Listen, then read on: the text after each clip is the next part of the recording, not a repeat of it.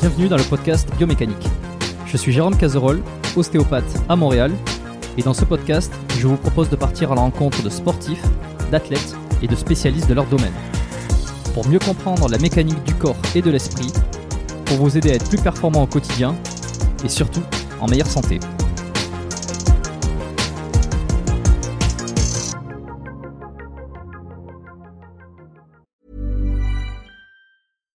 Sandra, and I'm just the professional your small business was looking for. But you didn't hire me because you didn't use LinkedIn jobs. LinkedIn has professionals you can't find anywhere else, including those who aren't actively looking for a new job but might be open to the perfect role, like me. In a given month, over 70% of LinkedIn users don't visit other leading job sites. So if you're not looking on LinkedIn, you'll miss out on great candidates like Sandra. Start hiring professionals like a professional. Post your free job on linkedin.com/people today. Avant de démarrer l'épisode, j'ai une excellente nouvelle à vous annoncer. Ça avait été un carton la première fois. J'avais reçu énormément de messages de remerciements. Ils m'avaient fait confiance. Ils ont eu raison. Et moi aussi. Et du coup, on a décidé de réitérer notre collaboration. Alors, vous l'avez compris, Unae est de retour sur le podcast. Et grâce aux nombreuses commandes de la dernière fois, ben, je vous ai encore négocié une super réduction. Et cette semaine, vous avez droit à 15% de réduction sur toute la boutique Unae avec le code biomécanique 15. Et c'est encore une fois de l'inédit. Alors, pour ceux qui étaient complètement passés à côté la dernière fois, Unae, c'est la marque de compléments alimentaires de Julien Vénesson qui fait l'unanimité dans le paysage français actuel dans le domaine de la santé et de la longévité. Ce sont des compléments d'ultra qualité avec des ingrédients de la plus haute pureté et qui sont issus de l'agriculture biologique. Ils ont une charte qualité incroyable et tout est vérifiable sur le site internet. Alors l'été arrive, il est temps de faire le plein de compléments et si vous voulez être au top de votre santé avec les meilleurs produits du marché, eh ben c'est l'occasion rêvée pour le faire. Je vous recommande à titre personnel les oméga 3 en bouteille qui sont considérés comme les plus quali actuellement sur le marché. Si vous voulez améliorer l'aspect de votre peau, la santé de vos articulations et de vos muscles, il y a aussi le collagène éthique qui est issu de poissons sauvages et d'ailleurs qui est en passe de devenir un best-seller chez eux. Euh, Je vous recommande aussi le magnésium Omnimag, hyper important pour le sommeil et la récupération nerveuse et musculaire. Vous avez aussi la vitamine D3 qui avait été un carton la dernière fois et qui est considéré comme beaucoup comme le complément à absolument avoir euh, et qui a un rôle dans quasi toutes les sphères de votre corps. Et puis ils ont aussi plein de nouveautés. Il y a le multivitamine spécial ménopause, il y a le sommeil serein qui est une version améliorée de la mélatonine pour ceux qui ont du mal à bien dormir. Il y a aussi, euh, alors je les ai pas encore testés, mais ça a l'air d'être du lourd. C'est le biotique immunité et le biotique digestion pour booster votre système immunitaire et votre microbiote. Enfin bref, vous allez sur la boutique, vous regardez ce qu'ils proposent, vous vous régalez. C'est sur unae.fr, unae.fr. La dernière fois, vous avez été des centaines à passer commande. Vous avez créé des ruptures de stock sur certains produits. Alors cette fois, bah, traînez pas. Et en plus, je vous rappelle que vous avez 15% de réduction avec le code biomécanique 15. Ils ne font quasi jamais des réductions aussi importantes vu la qualité de leurs produits.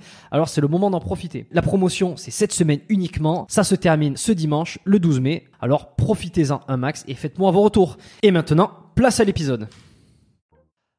Euh, voilà, bon, on est on est en live, donc euh, oui, c'est ça. On disait, euh, alors le premier épisode qu'on a fait, il a vraiment vraiment bien fonctionné, il a bien marché, les gens ont, ont beaucoup aimé. C'est super bien. C'est la révéla- Alors j'avais envie de dire un peu la révélation 2022 sur le podcast, tu vois. C'est vrai, à ce point-là. Ouais, putain, arrête. Putain, j'ai mis une chemise en plus et tout, je m'attendais pas à ça. Arrête, t'es con, toi. Attends, attends, tu t'es tu t'es mis bien. Moi je t'ai aussi, je mis me mis chemise. bien. Je t'ai mis une chemise. C'est bien. C'est bien, c'est bien. Bon. Gaëtan, de retour sur le podcast biomécanique pour la deuxième fois. Merci encore. Donc ça fait un peu moins d'un an que tu étais venu euh, pour la première fois sur le podcast où je t'avais découvert via ben, Brutix et puis j'avais regardé un petit peu, on s'était échangé quelques messages. Ouais, T'avais invité sur le podcast, on avait fait un super épisode qui a bien marché, qui a, qui a vraiment dans le temps, hein, et puis qui, qui s'est relancé. euh, les gens ont beaucoup aimé et continuent à, à l'apprécier. Euh, c'est génial. Je sais plus quel numéro c'est. Je laisserai le numéro dans la, dans la description pour ceux qui allaient le, le retrouver.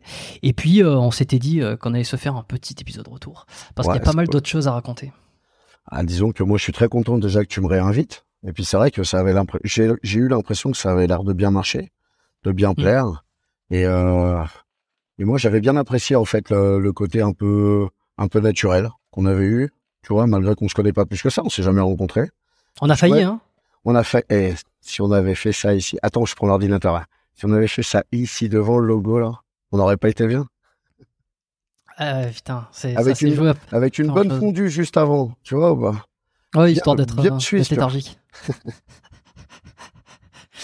Ouais, non, mais c'est ça. Hein, les... Et bon, bah alors tu t'es mis bien. Tu m'as dit que t'avais une bière là à côté. Là. Bah, écoute, Ah moi, bah fait- écoute, euh, dans, dans, dans le reportage de Brutix, quand je dis c'est 11h30 mon frère, merde, je suis en avance, c'est 22h15. Ça casse. Bon, eh ben, écoute, moi, pareil, je, hein, j'ai pris, Ah. je me suis prévu un petit cigare. Voilà, parce on que reste dans la lignée du premier. on reste dans la Ça c'est bien. Exactement. Comme ça, je vais réitérer. Euh, et comme ça, il y en a qui pourront râler en commentaire Ouais, et, et- et balancer leur. on les, a- Bon, on les, on les adore, ceux-là. voilà, on les adore. Bon, est-ce que je te redemande de te présenter rapidement ou pas? Comme tu veux. Moi, aujourd'hui, voilà, non, on va le faire, on va le faire. Bon, Ouais, bah voilà. Gaë- Gaëtan. Euh, je suis donc euh, le propriétaire et le créateur de One More Step Training, ancien restaurateur euh, et combattant professionnel euh, dans les fight clubs, euh, MMA. J'ai fait aussi beaucoup de combats amateurs en MMA, euh, toujours combattant actif en jiu-jitsu brésilien et, euh, et surtout coach de certains combattants en bark knuckle. Et en Fight Club, le French Viking, hein, comme euh, comme euh, tout le monde a pu le voir sur sur Brutix, en tout cas ceux qui n'ont pas vu, il faut aller voir.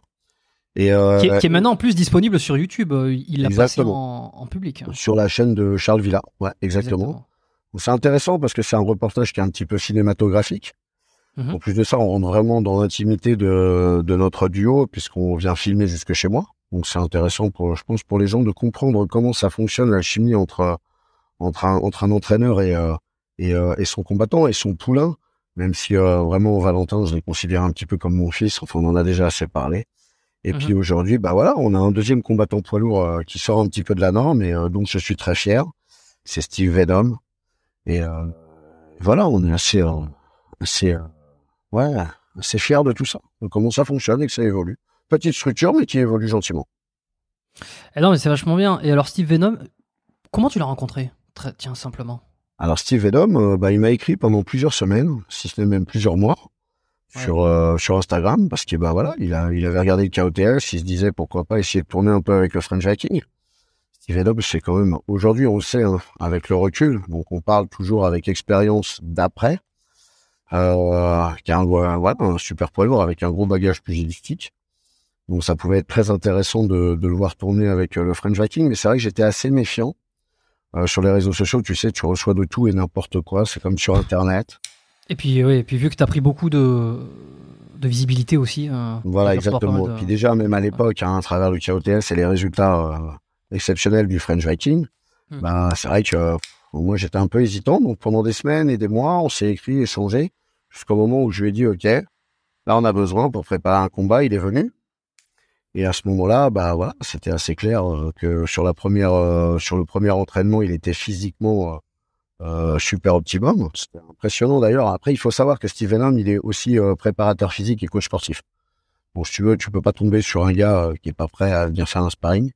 Mm. Quand il a tourné avec le French Viking, on a vu que ça pouvait que tirer le French Viking vers le haut du fait que, bah, je pense que Venom avait un, un niveau supérieur. Et c'est ce qu'on cherche hein, chez un chez un sparring partner, c'est-à-dire euh, d'avoir quelqu'un qui est presque meilleur que l'athlète qui sort pour essayer de tirer vers le haut. Donc voilà comment on s'est rencontrés. Et puis bah le French Viking est parti de la structure, comme tout le monde le sait. Et puis bah on, on est resté avec Steve Venom euh, à travailler dur. Et puis euh, et puis aujourd'hui on a le résultat d'avoir une deuxième ceinture européenne professionnelle de Bark Knuckle en, en poids lourd.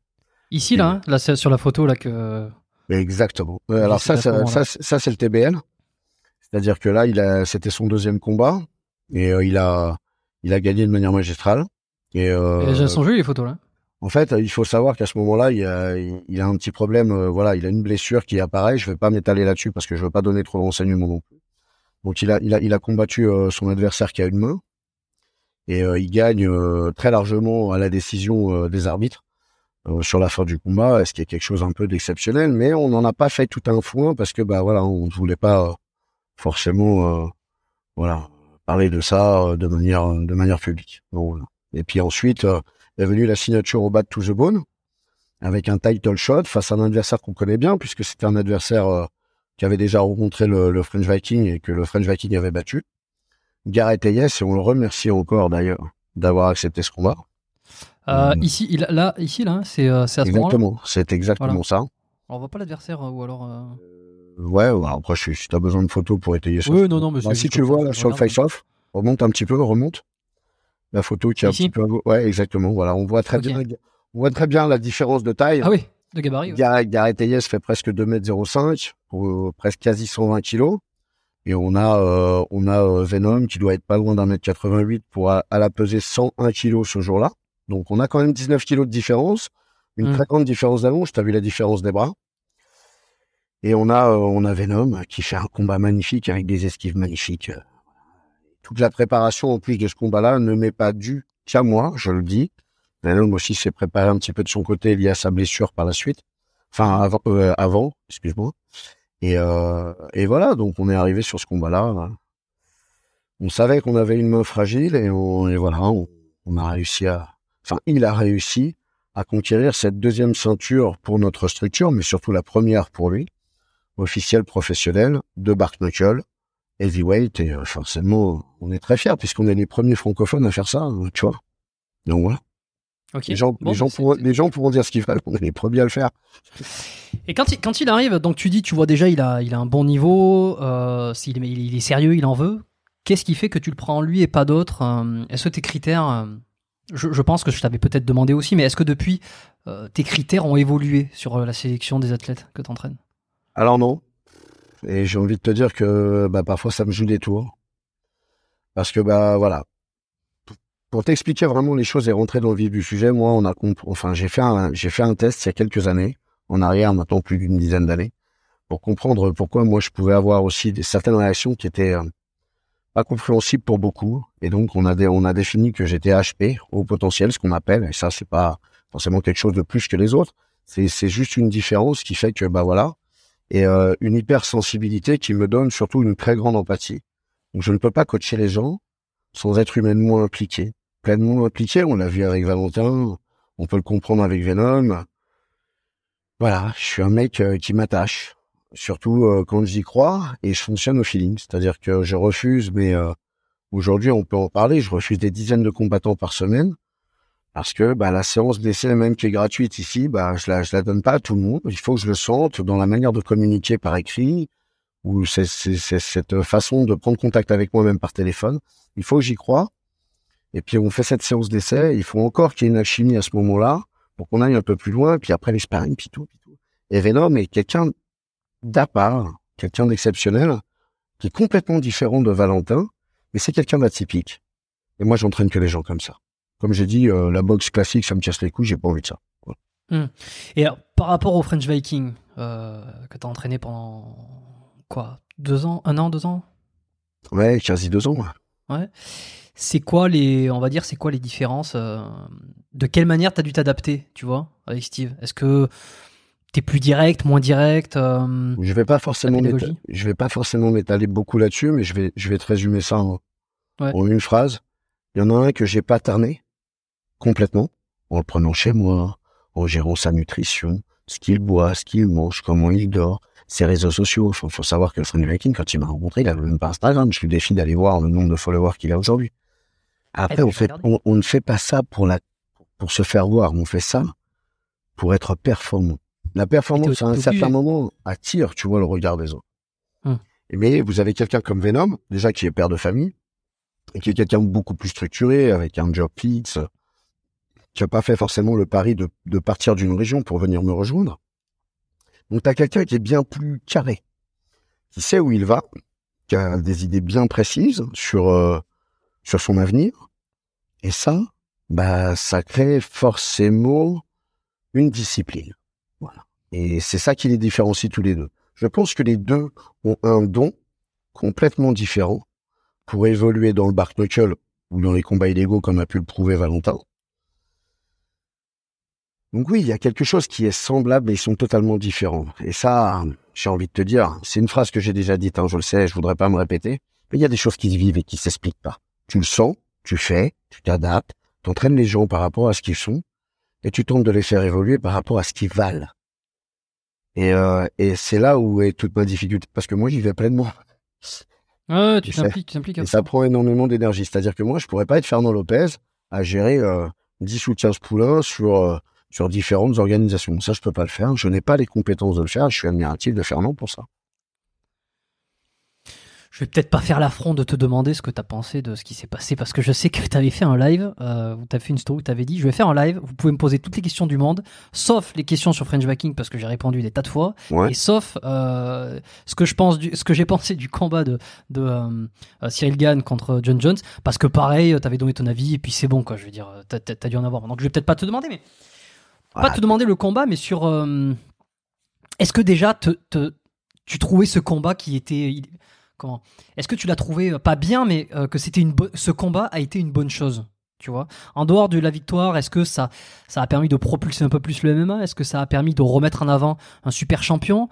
Est-ce que ça, ça sert le sport ou ça dessert le sport? Je suis partagé. Je vais t'expliquer pourquoi. Il y a mon côté euh, français, tu vois, défendeur de la France, qui te dira que Cyril Gann méritait, tu vois, ce genre de challenge. Hmm. Après, a-t-il été à la hauteur ou pas? Pff, Passons le débat. Mais il le méritait. À côté de ça, il y a une chose qui est certaine, et il y a une très grande injustice là-dedans, c'est que Nganou a demandé ce combat pendant plus de deux ans.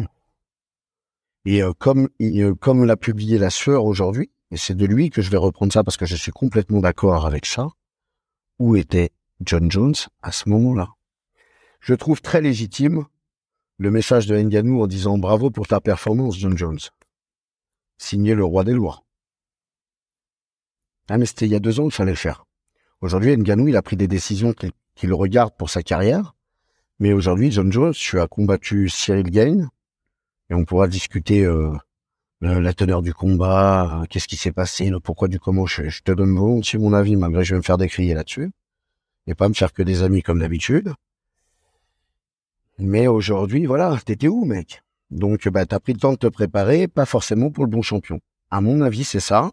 Et euh, aujourd'hui, Cyril Gain est arrivé avec euh, toute sa toute sa bonne mentalité, toute sa bonne personnalité, toute sa bonne humanité face à un putain de pitbull Ouais, quand il te mord, il te lâche pas. Et, euh, et il a compris tout de suite que bah voilà, fallait l'amener au sol.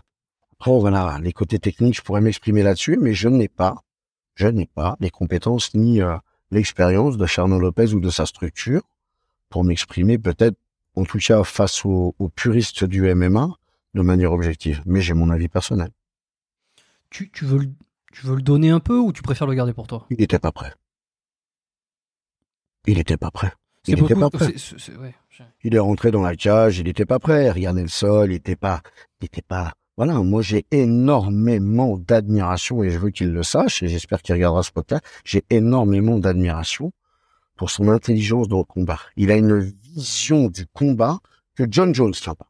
Ça c'est certain. Cyril est doté d'un don que, que tous les autres combattants n'ont pas. On n'a jamais vu ça ailleurs. Mais c'est quoi? C'est il, il- anticipe ouais, il anticipe, il a le coup d'œil, il sait. En fait, si tu veux, pour moi, c'est le combattant qui ne fait pas quelque chose sans rien attendre derrière. Il provoque quelque chose pour faire autre chose. Et je pense que Cyril Gain, si on devait le mettre dans un jeu d'échecs, a même deux coups, trois coups d'avance, parce qu'il connaît déjà ce que son adversaire va faire. Là, il est tombé face à quelqu'un qui a une très grosse expérience, Hmm. qui est d'habitude au poids de tous les jours à ce poids-là.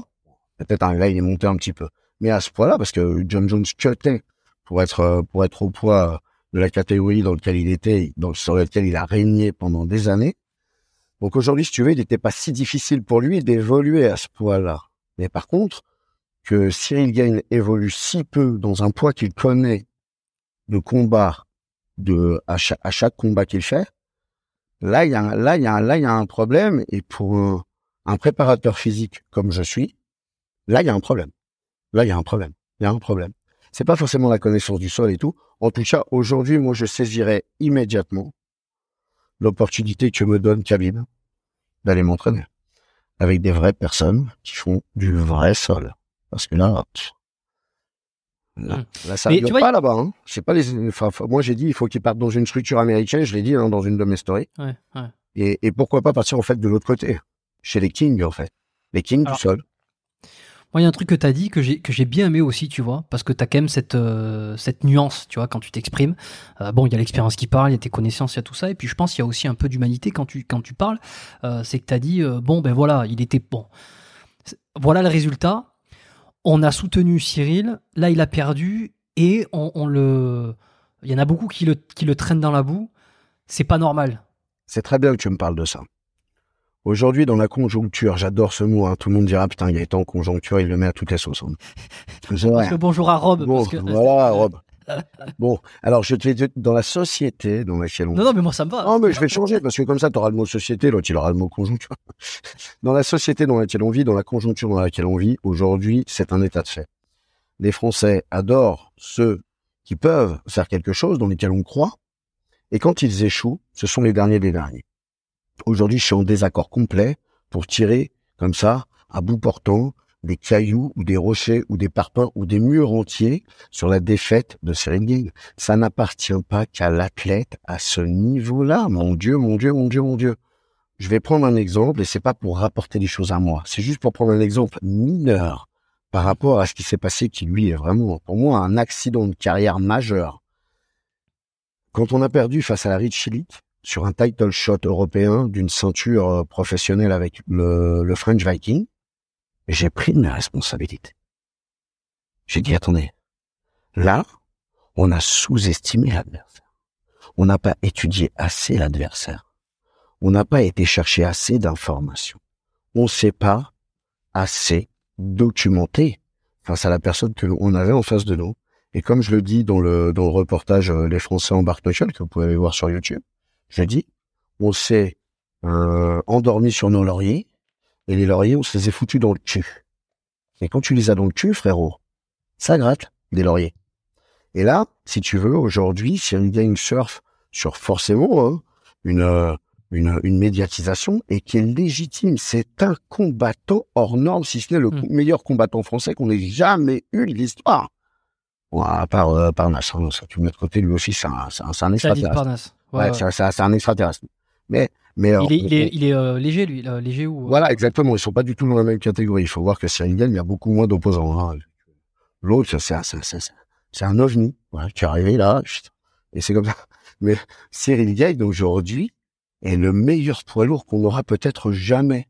Et effectivement, je pense que peut-être il y a un petit souci dans sa préparation, son entourage. Mais je ne peux pas me permettre de- d'exprimer des certitudes. Je suis, pas. Oui, je suis- je personne pour ça. Dans le MMA. Je suis personne dans le, alors, c'est pas parce qu'on a, on a fait deux combattants qu'il y a des ceintures, ça y est. Bon, je suis personne pour critiquer une structure comme celle de Fernand Lopez, mais j'ai mis des doutes et ça, c'est personnel, ça me regarde. Hmm. Fernand ou Cyril, tu les as déjà rencontrés? Aucun des deux. Aucun des deux. Aucun des deux. Hmm. C'est pour ça qu'aujourd'hui, je parle avec euh, parcimonie, tu vois, avec beaucoup de recul. Hmm.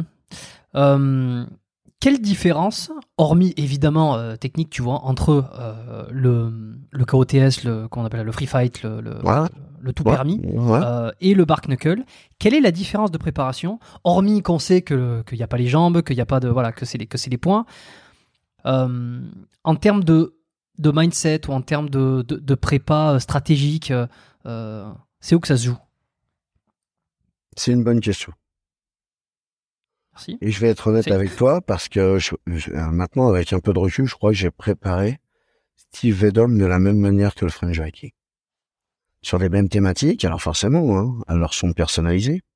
Bon, ils portent, ils soulèvent pas les mêmes poids, ils font pas les mêmes répétitions, ils ont pas les mêmes temps de récupération. Mm.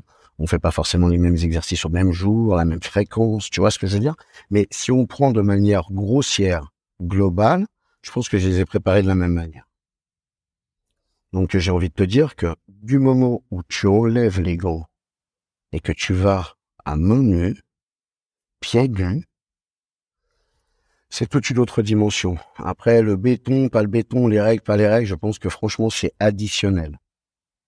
Mais la base, c'est le main nue. Voilà. L'impact. Il n'y a pas de le back knuckle. Quand tu prends, c'est sec, hein. Sec, sec, sec. Ouais. ouais, ouais. Tu regardes Venom, il, il rentre sur, sur un jab, il en remet Ça deux, vite. il rentre uppercut, c'est terminé, c'est très vite. fracture nasale, tu, tu, tu, tu, tu, as les yeux qui se croisent, c'est, c'est, c'est, tu peux pas te relever. Avec la meilleure volonté du monde, Gareth Hayes c'est un super combattant, tu ne peux pas te relever. Hmm. J'avais demandé à, à Cyril Diabaté, un, ép- un- bah, que tu connais. Super référence. Ouais. Ouais, ouais. Cyril euh, Diabaté, ouais, super référence. J'ai fait un épisode avec lui il y a quelques semaines là qui, euh, pareil là, enchante tout le monde. euh, que je que j'incite tout le monde à l'écouter si, si, si c'est pas encore fait. C'est quand même une pointure, hein, c'est une légende ce type. Et il me disait ça, je lui dis alors toi le Bark Knuckle, euh, ça te ça t'aurait chauffé Il me disait ben bon non, il est aujourd'hui il, a- il est il est retraité, c'est pas un truc qui le qui le qui le, qui le, qui le motive, tu vois. Mais c'est surtout que c'est ça, c'est en un coup, c'est ça peut être réglé en un coup. Après, euh, l'expérience de Cyril Diabaté dans le MMA, je pense qu'aujourd'hui, tout le monde peut s'en inspirer. Parce que, je veux dire, ça fait partie des précurseurs et surtout des, des gens qui ont démontré, mais...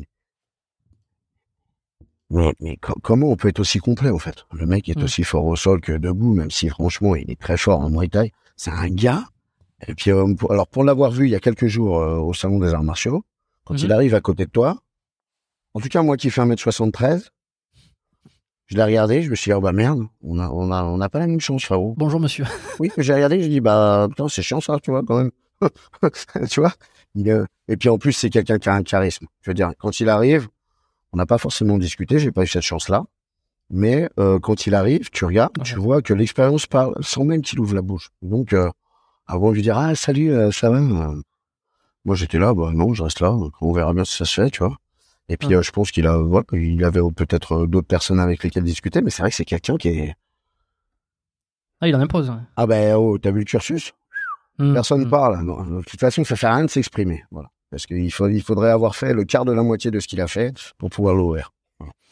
Et j'ai ravivé un vieux débat, euh, un vieux débat, mais qui, quand même, qui reste quand même permanent avec lui, c'est euh, l'histoire du, euh, du MMA versus euh, la self-défense, euh, qu'il appelle le, le mytho euh, jitsu. Euh, Il faut le faire rencontrer Brice. oui, ben alors ben je sais pas, peut-être que ça va finir par se faire. Ou je, crois, je crois avoir vu une story de, de, Greg, de, ouais, de Greg MMA euh, où euh, on les voit les deux ensemble, donc euh, peut-être il y a quelque chose qui va arriver par rapport à ça. Mais toi, en, en dehors de ce, en dehors de son avis à lui, euh, la grande idée derrière, c'est que le Krav Maga vendrait une, une stratégie de se défendre qui n'est pas du tout appropriée à la réalité et surtout qui, euh, euh, voilà, qui, qui, qui concernerait la Magali de 50 ans, lui faisant croire qu'en faisant deux trois techniques, elle va pouvoir se défendre face à une agression et qu'en fait c'est pas vrai, que, que, que voilà, qu'ils savent pas se battre. Euh, alors j'ai entendu un podcast avec euh, Michael Ilouz, euh, qui lui il est dans la self défense hyper Ouais. intéressant, qui défend ouais. très bien le truc. Brice aussi évidemment. C'est voilà quand tu tu te dis pas c'est un mec je vais emmerder tu vois. Ouais. Non, tu, tu te dis pas, j'essaye de passer derrière le bar. tu vois, Non. pas Non tu dis non c'est bon monsieur gardez la monnaie. Ouais, c'est ça. Garde, garde même la bière, en fait. Ça va. Ouais, et toi sur ça là, sur cette histoire de, de self-défense, est-ce que tu penses que c'est allé trop loin? Est-ce que tu penses que c'est allé trop loin justement dans l'inverse, en disant euh, ça servait à rien? Voilà. Ah, Et moi, j'ai eu cette chance, en tout cas. Il y a Parce que je te pose la question parce que t'as une super expérience de ce qui se rapproche le plus de la rue, Ouais. qui est euh, le, le, le- j'ai jamais le bon terme, le KOTS quoi, le, le free fight, le, le- le combat de rue?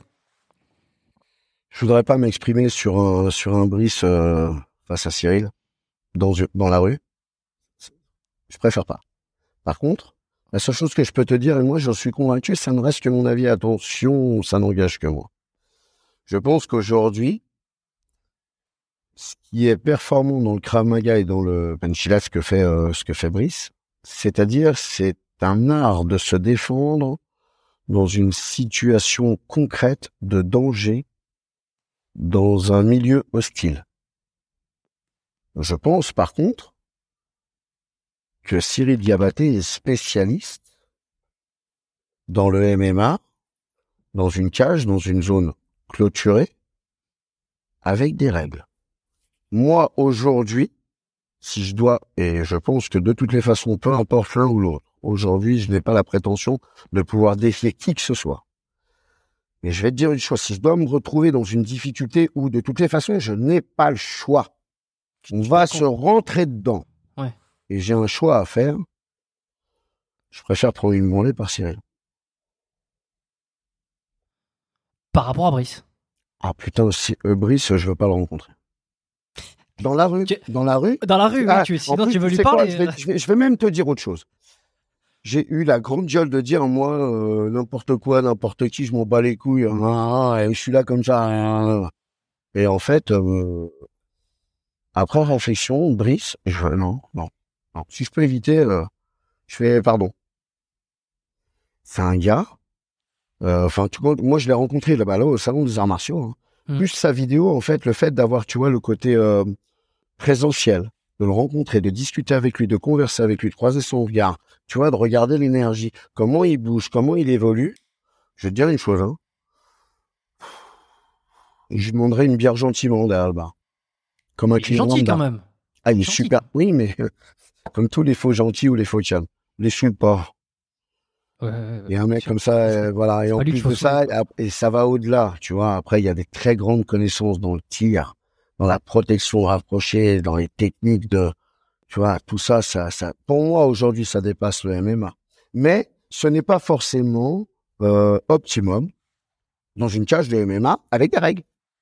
Tu Oui, vois deux sports, deux, deux sports, on vous dit, enfin, sport, deux, deux, deux situations, deux contextes, deux environnements. Mais de tous les jours, qu'est-ce qui te sortirait de la merde quand t'es avec ta femme dans la rue? Avoir les connaissances de Cyril Diabaté, forcément, ça t'aide. Face à un mec comme Rich, je suis pas certain que ça fasse. Hmm. C'est ma vision des choses. On fait, on, on me, on fait comme le réclamer Brice. On me dit, ah, il faut que t'invites Brice, il faut que t'invites- Bon, Oh, je, putain, mais en plus, tu vas voir, c'est un mec génial. Oh là là. Ah oui, mais j'en doute pas. De ce que j'ai vu, je me suis dit. Alors, lui- beaucoup plus accessible que derrière un bar. Non, mais je, je, je le rencontre- je le rencontrerai pas derrière un bar. Sauf pour faire un podcast. Ouais. ça serait sympa de le faire derrière le bar avec la à bière à côté. Ouais, ça serait pas bête. Euh, Qu'est-ce que je voulais te demander? Oui, non, alors c'est ça, juste pour terminer là-dessus, qu'est-ce qu'on doit en penser euh, C'est c'est quoi la conclusion, sur ton avis, sur le, sur le Krav, sur la self-défense? C'est qu'elle va être. Elle, elle est, elle est utile quand même, tu vois Parce que là, tu as pris les- vraiment l'exemple de Brice, mais euh, si on généralise sur l'activité en Je question. pense qu'elle est utile parce que de toutes les façons, c'est un art d'une armée bien précise. Hein. Je vais faire passer, mais voilà. Je veux dire, si on l'utilise dans l'armée, c'est pas pour rien. Donc, c'est-à-dire que c'est quelque chose d'assez euh, préparé, réfléchi, pour des situations concrètes, sur des terrains de guerre. Donc, à un moment, faut arrêter de critiquer de. Ouais, ouais, ça fait du bruit, euh, ça fait. Non, non, mais attends. Stop. Avec un couteau ou un flingue, de toutes les façons, euh, tu fais moins le malin. Et là, euh, tu peux faire des super amenés au sol et être Khabib. À moins de 5 mètres, je te mets un plomb, c'est terminé. Donc le mec, en plus, sait manier les armes, sait manier quand même le fait d'avoir deux, trois mouvements pour te mettre au sol ou te maîtriser. Le mec sait frapper. Alors, au fait, j'ai envie de te dire qu'il est un peu plus homogène que ce qu'on pourrait avoir dans le MMA, ou si tu un spécialiste de boxe anglaise, qui a quelques notions euh, de karaté, de lutte et tout ça, tu vois ce que je veux dire? Il y a quand même un qui a un pic de connaissances, et il y en a un qui est beaucoup plus développé et qui va au-delà de l'art humain. Donc oui, désolé, un mec comme Brice avec un couteau, un bâton, un flingue ou même un main nue dans la rue, c'est quand même le premier entre lui et, et un combattant de MMA qui va te choper la poubelle pour te mettre dans la gueule. Tout simplement, c'est le mec qui va avoir la notion de dire tiens, il y a le verre, boum, il te le claque dans la tronche. Et là, ça va vous faire euh, gauche-droite, tu percutes. euh, J'ai envie de te dire que le verre, une fois qu'il t'a fondu la tronche, euh, et c'est ce qu'il démontre avec la vidéo de Greg MMA.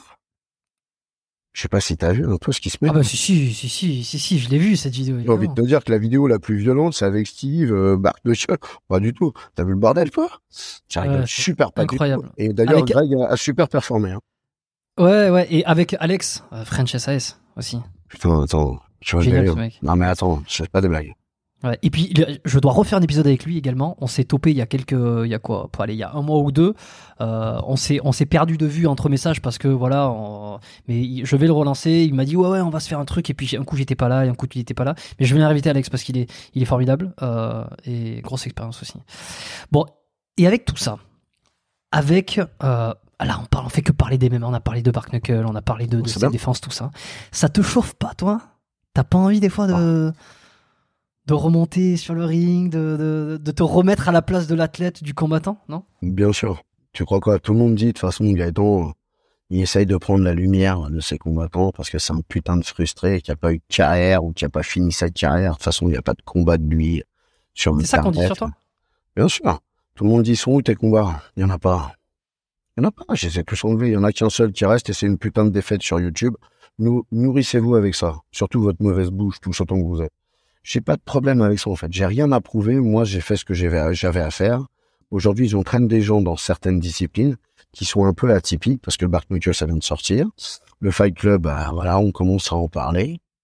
Et comme je dis, hein, je le répète, hein, ouais, Gaëtan, il trahit la première règle du Fight Club, il parle du Fight Club, la première règle, c'est de pas en parler la ferme ta bouche. Euh, KOTS, c'est un million de followers. Oui, mais Ils ont pas attendu Gaëtan pour en parler. Ok, ça fait sept ans qu'ils font des combats illégaux dans la même ville. Crois-moi bien qu'ils ont pas attendu Gaëtan pour appeler la police. Tu vois, non, stop, arrêtez.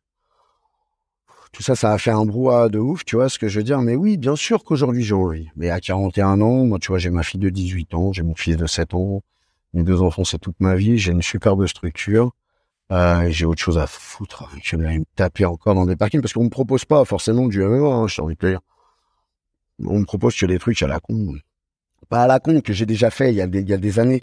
Mais aujourd'hui, de la manière dont c'est fait, c'est parce que moi j'ai connu. Donc ça ne plaît pas. Et euh, j'ai aucune raison à 41 ans d'aller retourner au turbin, alors qu'en plus j'ai eu un gros accident de voiture il y a un an, tu le sais. Et euh, j'en suis Mhm. sorti handicapé. Je suis handicapé aujourd'hui, j'ai perdu 50% de ma main droite. Donc j'ai pas, si tu veux, quelconque envie d'aller euh, chercher quelque chose de plus là-dedans. J'ai fait ce que j'avais à faire et aujourd'hui, partager le peu de connaissances que j'ai me suffit. Et là, t'es plus dans l'orga, final- finalement, euh, enfin l'organisation et petits projets. Je sais pas si tu veux qu'on en parle. euh, tu l'as quand même teasé hein, déjà, mais euh, Ah, tu l'as bien, putain, tu t'es documenté, toi. ah putain, on, on dit, on dit. T'as une souvent- oreille partout. Le truc, c'est que tu vois, la dernière fois, euh, alors ça, ça peut m'arriver de temps en temps d'avoir de louper quelques informations et de, de reposer une question quelques minutes plus tard parce que euh, j'en pro- j'en profite pour, pour faire passer le message. Euh, c'est que souvent, des épisodes de podcast, il faut essayer de savoir où c'est qu'on va. Donc des fois, je regarde un petit peu mes notes, des fois, je t'écoute, etc. Et des fois, on loupe des informations qu'on est obligé de faire répéter plus tard. Mais certains sont pas capables de le comprendre et, et, et disent ah mais il écoute rien. Mais venez à ma place, on en reparlera. Ouais, c'est pas Et- facile de faire comme tu fais de manière naturelle comme ça. Mais écoute, j'essaye, j'essaye et je m'amuse en le faisant, c'est déjà ça. Mais j'essaie quand même d'avoir une oreille partout et surtout, je prépare mes épisodes comme certains euh, pensent que je ne le fais pas. Ils disent ah il prépare rien, il connaît rien. Mais c'est aussi un peu le, le but d'aller poser des questions. Si je connais tout, je fais pas de podcast. Et euh, mais j'essaie de m'enseigner tout ça, tu vois. Donc effectivement, j'ai regardé. Je suis abonné à ton compte, je regarde un petit peu ce qui se fait en ce moment. euh, le milieu du le milieu des sports de combat m'intéresse de plus en plus, tu vois. Je, je me suis même mis au Muay Thai, tu vois. C'est vrai Je sais pas, je- ouais, ouais. Attention les arcades. C'est paumé Ouais, ouais, ouais, non, ouais, ouais. Et puis, euh, et puis j'ai pris un, j'ai pris un low kick là tout à l'heure. Je, je pense Ah ouais. que je pourrais, j'aurais du mal à marcher demain. Mais euh, C'est sympa pour se lever du lit, tu verras demain matin. j'en doute pas. Euh, mais donc oui, non, je regarde un petit peu quoi. Et, euh, et alors je sais plus quelle était ma question. J'ai perdu le fil. Tiens. Ah, tu me disais, voilà, bon, effectivement, il y a, il y a- il y a- j'ai des projets. Voilà, aujourd'hui, Voilà il y a, il y a- on est, euh, en fait, si tu veux, j'ai euh, les anciennes personnes qui m'ont fait combattre il y a quelques années. Aujourd'hui, ils voient bien aussi, hein, tu vois, toute l'expansion qu'il y a, ma prise de position par rapport à ça. Euh, euh, voilà, on fait partie un peu de ces précurseurs de de ces combats qui ont eu lieu en zone européenne. Tu vois ce que je veux dire? Donc oui, effectivement, on crée un fight club. Donc forcément, je vais pas donner tout le bras. Ah putain, Gaëtan, la première règle du fight club, c'est de pas en parler. Bon, enfin bon, il nous faut des combattants dedans. Et on a déjà assez de quoi faire. Et ça va sortir dans pas longtemps. Je peux pas en dire plus que ça, mais oui, God of War va Mhm. prendre une certaine euh, une certaine expansion et j'espère que ça sera nettement plus qualitatif que ce qu'on nous propose aujourd'hui avec des doigts dans des yeux, en mordant des oreilles. Donc ça, c'est des règles que vous voulez installer? Après, j'ai envie de te dire que quand tu as besoin de mettre le doigt dans l'œil, dans un combat illégal sans règle à quelqu'un, C'est que t'es un salaud. bah, c'est que t'es une sacrée putain. ouais. En fait, aujourd'hui, bien sûr que tu as le droit de mordre, mettre un doigt dans le cul, même si tu veux, tu vois. Pourquoi le mettre que dans l'œil? Tu peux le mettre dans l'oreille, dans l'anus, tu vois ce que je veux dire Et c'est- On est des hommes ou on n'est pas des hommes? On se tape ou on se tape pas? Chacun ses préférences. Mais de quoi on parle en fait? Mais j'ai envie de te dire qu'à un moment, il faut aller consulter.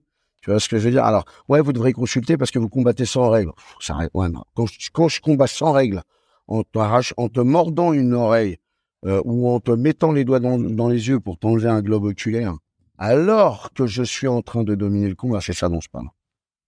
Hmm. Je ne suis pas dans la merde, dans le mode survie, où il ne me reste que ça. Non, je l'organisation dans laquelle ça s'est passé, on sait très bien, c'est King of the Street, et j'ai aucun problème à en parler. Les, les, les, gars qui sont là pour gérer le combat, sans règle, laissent faire quelqu'un estropier l'autre juste par perversité. Chez God of War, ça n'existera pas, c'est un coup de fusil. Je déconne pas avec ça. C'est n'importe quoi. C'est de la perversité. Putain. Un combat, c'est un combat. On se rentre dedans. Et c'est qui le meilleur? Mais arrête de commencer à mettre des doigts partout parce que tu parles en fait. Voilà. Mm.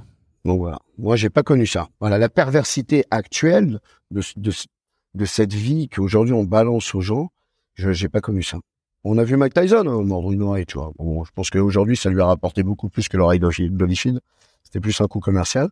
Mais si tu veux, aujourd'hui, être en position de domination avec un combat presque terminé et t'enlever l'œil juste par plaisir, c'est un gars qu'il faut absolument sortir d'un fight club. C'est- quoi cette histoire? Je l'ai vu circuler. C'est un, mec qui a voulu retirer l'œil. Il, il est pas arrivé. C'est, euh, je le dis, alors ça, par contre, je vais être très grossier. hein. Je suis désolé. Tu peux. c'est la pute d'Eric Olson, euh, qui euh, voilà domine le combat face à un autre combattant au TS et qui est au-dessus et par plaisir rentre le pouce pour sortir l'œil. Tu parles Ça fait partie plus, de la perversité des combats que moi ça je trouve pas ça normal. Et alors c'est ça, il a retiré, il a retiré l'œil, il a essayé, il Alors, est il pas a tenté de retirer l'œil, est-ce qu'il l'a vraiment retiré? On saura jamais parce que c'est pas TS qui va communiquer là-dessus. Oui, et puis ils ont pas laissé la vidéo. Voilà. Bah, Enfin, si, ils ont laissé la vidéo, mais ils coupent au bon moment. Enfin, tu vois ce que je veux dire. C'est toujours Ouais. présenté à...